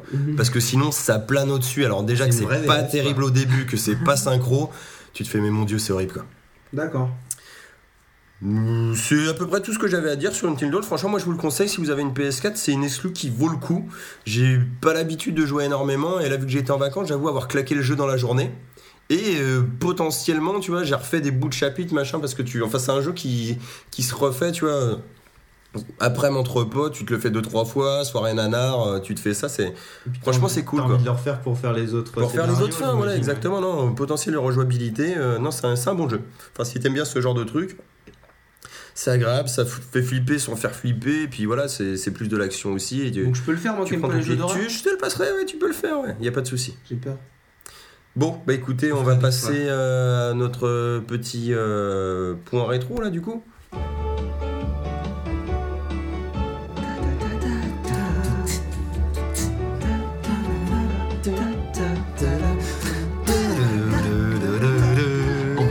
Ce soir. Alors euh, ce soir, cet après-midi, le rétro geek, eh ben, bon, alors on va faire un truc un peu à la con, mais j'ai envie de vous Ouais, demander. à la euh.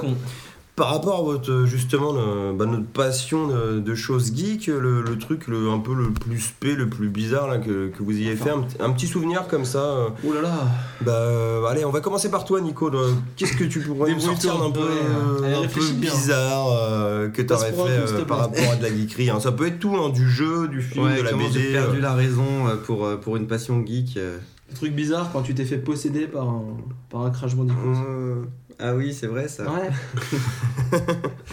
Non, mais je sais Non, pas. il y avait cette fois-là, mais il y avait aussi. euh, je- moi, je me souviens d'un truc assez, enfin, assez près. Avec le recul, je me rends compte en fait que c'était, c'était assez irrationnel euh, de ma part. Mais euh, du coup, j'étais fan d'un dessin animé qui passait sur le club Dorothée euh, quand j'étais gamin. C'était euh, Nadia et le secret de l'eau bleue que vous devez euh, sûrement connaître aussi. Une sorte Euh, de oui, ça me une dit- sorte oui, de- d'adaptation un peu romanesque de 20 milieux sous les mers. Euh, D'accord, en, en manga, c'était et, ça. hein. et avec un ouais voilà en japanime avec un mix aussi du château dans le ciel de Miyazaki voilà Une- Ah, sympa. c'était un peu un mix des deux on va dire D'accord. Euh, sachant que bon, de toute façon le château dans le ciel c'est c'est tiré de l'histoire de la Piuta donc c'est déjà c'est de la C'est déjà mythologie du quoi, voilà. repompage, ouais. donc euh, ce dessin animé là j'en avais un très bon souvenir quand j'étais gamin. Il passait sur Game One euh, quand j'étais un peu plus ado euh, il repassait du coup sur Game One dans une version géniale d'Alex Pilote qui avait mis euh, les passages sans- la VF était très bonne mais euh, ils avaient mis du coup les passages il y avait quand même de la censure parce que le dessin animé était assez violent euh, par moment et euh, assez malsain sur certains trucs Ouais. et ils, ils- ça switchait automatiquement en VO euh, sous-titré dès qu'il y avait un passage. Donc on avait les, ép- on avait les épisodes Ah, complets mis avec les les, génériques versions non censurées, euh, d'accord. voilà, et, euh, et la version non censurée. Et ça, moi, cette version-là, je me disais, mais il- c'est vrai, il, enfin, il, il me faut ce truc. Et le, sachant que ce dessin animé-là n'était là aujourd'hui, vous pouvez avoir, DVD, voilà, vous pouvez avoir la box DVD pour à peu près 90 euros. Ouais, ça fait un peu mal aux fesses. Mais au moins, Mais ça existe, quoi. À l'époque, euh, il y avait rien du tout. Et euh, du coup, je me suis mis à chercher sur internet, il n'y avait pas des fansubbers qui avaient repris euh, le l'outil de base, quoi. Sachant que j'étais un peu dans ma, dans ma période à euh, regarder deux trois animés, euh, les animés Oui, de Watanabe, donc je parlerai sûrement un jour. Un peu moins, ouais. Ça dépend des Ouais. périodes. Euh, du coup, je m'étais retrouvé euh, sur une team de fansub qui ne distribuait ses épisodes que sur chat IRC. Donc le chat IRC, c'était C'est ce que un- j'allais te demander. Qu'est-ce que c'est que le chat C'était IRC euh, une sorte de protocole qui veut dire donc qui est Internet Relay Chat. Donc en gros, c'est sur votre navigateur internet. Enfin moi qui, qui est un gros fan de Firefox, euh, on avait une petite, euh, je crois que ça s'appelait Chatzilla. euh, C'était la- le petit Mhm. module complémentaire à mettre. euh. du coup, tu pouvais après chatter. Il fallait rentrer des adresses de chat et tu rentrais à ce moment-là dans une, une discussion.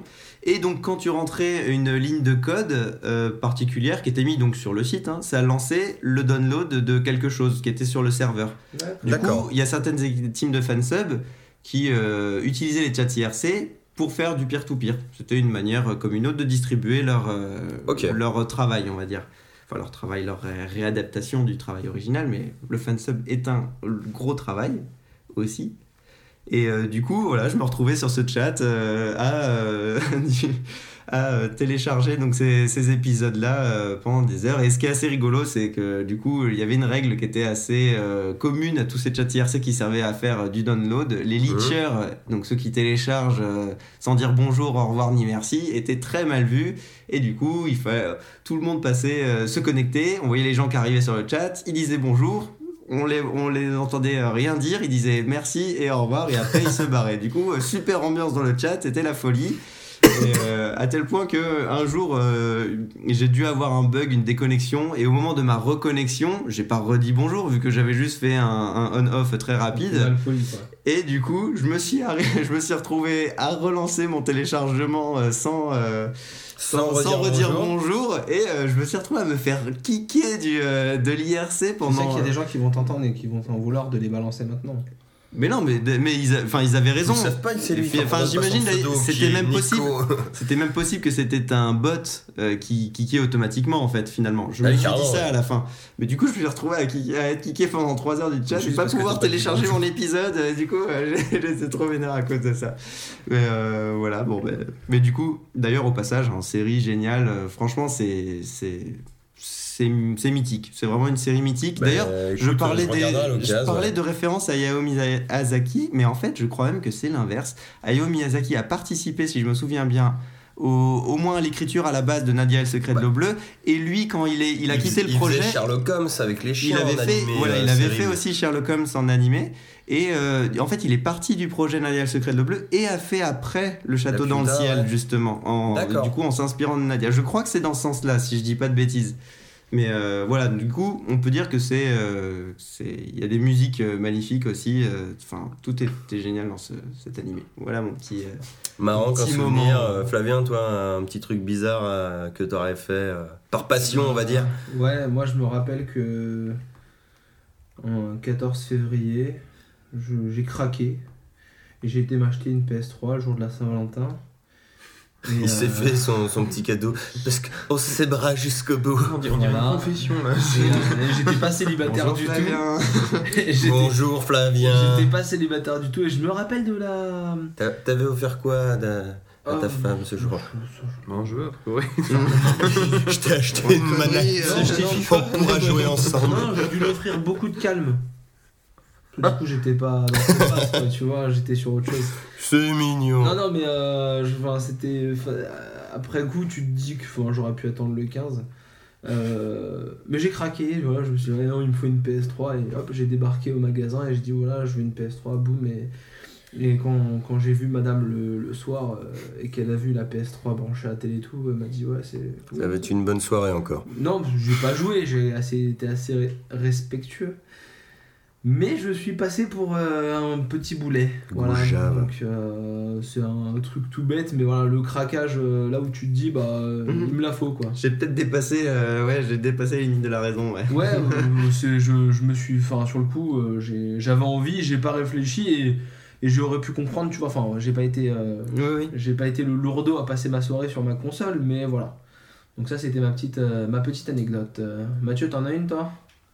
Euh, ouais, moi c'est. Alors, quand j'étais petit, il y a une VHS que je flinguais tout le temps qui, qui s'appelait euh, The Last Starfighter, qui est en fait un petit film de SF qui est sorti au milieu des années 80. Ouais.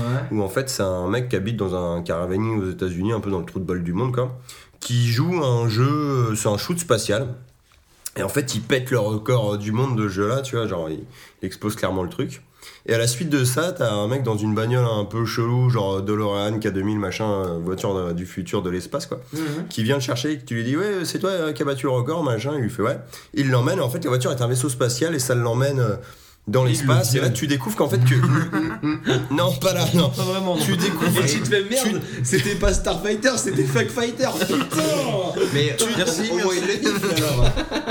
Tu découvres que l'univers du jeu en fait existe vraiment, que ce n'était pas une borne arcade auquel les joueurs, enfin si, mais que c'était en fait euh, l'équivalent d'un simulateur de combat et que du coup quand tu arrives à, faire ça, c'était distribué dans toute la galaxie et seuls les, les très bons euh, se recrutaient.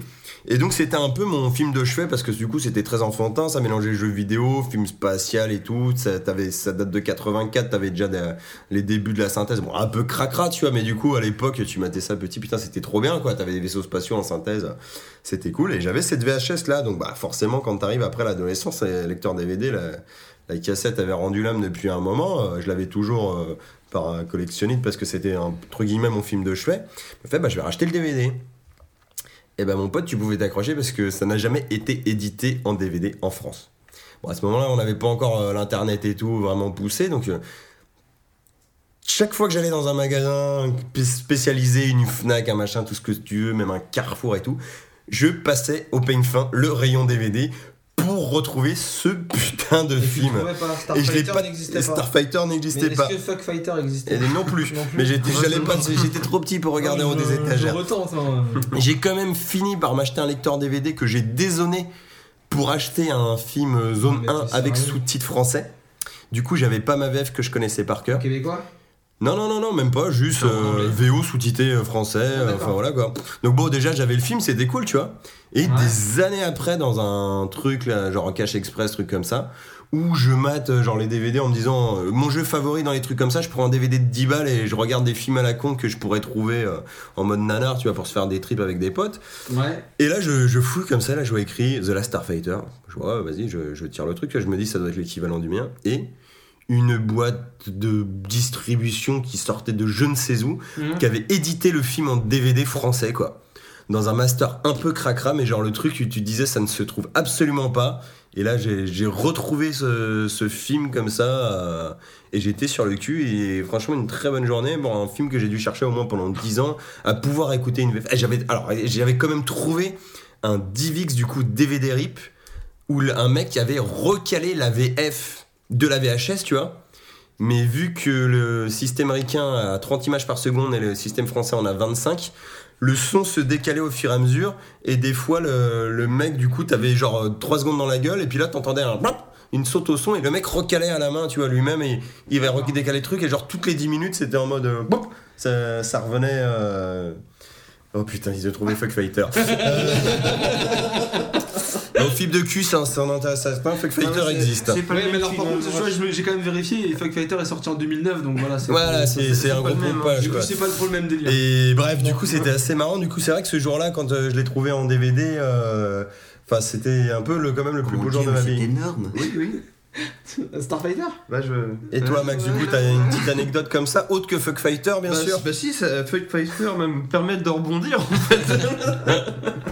Bon, Qu'est-ce qu'il va raconter là Ah, mon dieu, j'ai très peur. Non mais là on Et si- S'il y a de- des enfants, vous pouvez faire avance rapide ou couper tout simplement si vous voulez. Non, Écoutez, non, vous allez non, apprendre non. des choses. Co- Comment dire ça Euh, On parle de, de, de comportement un peu irrationnel en tant que geek, Ah bah, on va fait dire ça. hein. bizarrerie, hein, enfin. Bah moi c'est le, le jour où j'ai lancé pour la première fois euh, Suite Larry euh, le, le, le, huitième donc Maniacum Load donc pour euh, refaire euh, là je vais peut-être avoir besoin Ouais, coup un peu. ouais. alors Leisure Suite Larry à la base c'est des jeux de- d'aventure en point and click bah, euh, on va dire érotique D'accord, Enfin, de- tu, tu fais de la drague en fait. Quoi. voilà c'est plus ou moins un simulateur de drague mais c'est vraiment c'est c'est très second degré. Disons que dans les vieux, c'était suggéré, c'était des petites blagues, c'était pas méchant. Mais dans le celui-là, donc ça se passe dans euh, un campus universitaire, si je dis pas de bêtises.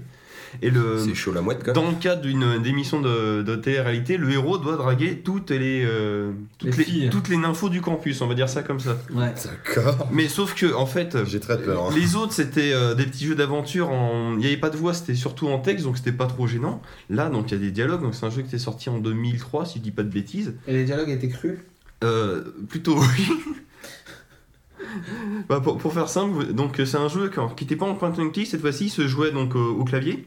Et Ouais. euh, les dialogues se faisaient sous la forme d'un mini-jeu euh, où en fait, euh, si vous voyez, Airtip par exemple, Airtip c'est un petit vaisseau qui se balade dans Ouais, Ah, ouais, un un petit plan, shooter euh, en scroll ouais. horizontal. ouais. voilà, et là donc du coup, le- les dialogues, pour faire simple, c'était un, un conduit où on pilotait un petit spermatozoïde, Mmh. d'accord? Et en fait, le personnage parle derrière. Et, et en fait, le petit personnage, on doit, on doit éviter des, euh, des obstacles. Justement, quand, quand il se prend des, des obstacles, capotes. euh, des- bah c'est c'est ça, t'as des, euh, des nuages de gaz, donc là, il fait des proutes, il rote. S'il y a des chocs de bière, bah, il se met à roter ou il dit de la merde. Et en fait, et ça influence les dialogues, mais qui sont du coup. Ah, c'est son mojo en fait. Voilà, c'est ça. Et- D'accord. mais ouais. c'est d'une bêtise, et c'est super vulgaire tout, tout le temps. Oui, quand même, les Mais c'est oui. très très Mm. drôle. Mais du coup, le comportement irrationnel, c'est que à, cette époque-là, bah, j'avais tout simplement. Bah, euh, T'étais ado, quoi. ouais, j'avais 15 ans, on va dire ça. Puis il y avait juste Grand les max. Il y avait juste les parents euh, en dessous, quoi. Oui, donc t'as la maman qui peut rentrer à n'importe quel moment. Voilà, c'est ça. C'est un jeu où tu dragues des, des bimbos, quoi. Voilà, c'est ça. Et euh, j'ai envie de dire que les, que les premières parties, bah, j'étais tout rouge, mais à la fin, on s'en fout, j'y jouais comme ça, j'avais même plus peur, mais alors que c'était juste n'importe quoi. Et du coup, bah, eh, ça permet de, de lancer le mot de la fin, tout ça. Et ben oui, bah, le mot de la fin, aujourd'hui, nous n'aurons qu'un seul mot. Winner, winner, winner, winner, winner, winner, winner, winner, winner, winner,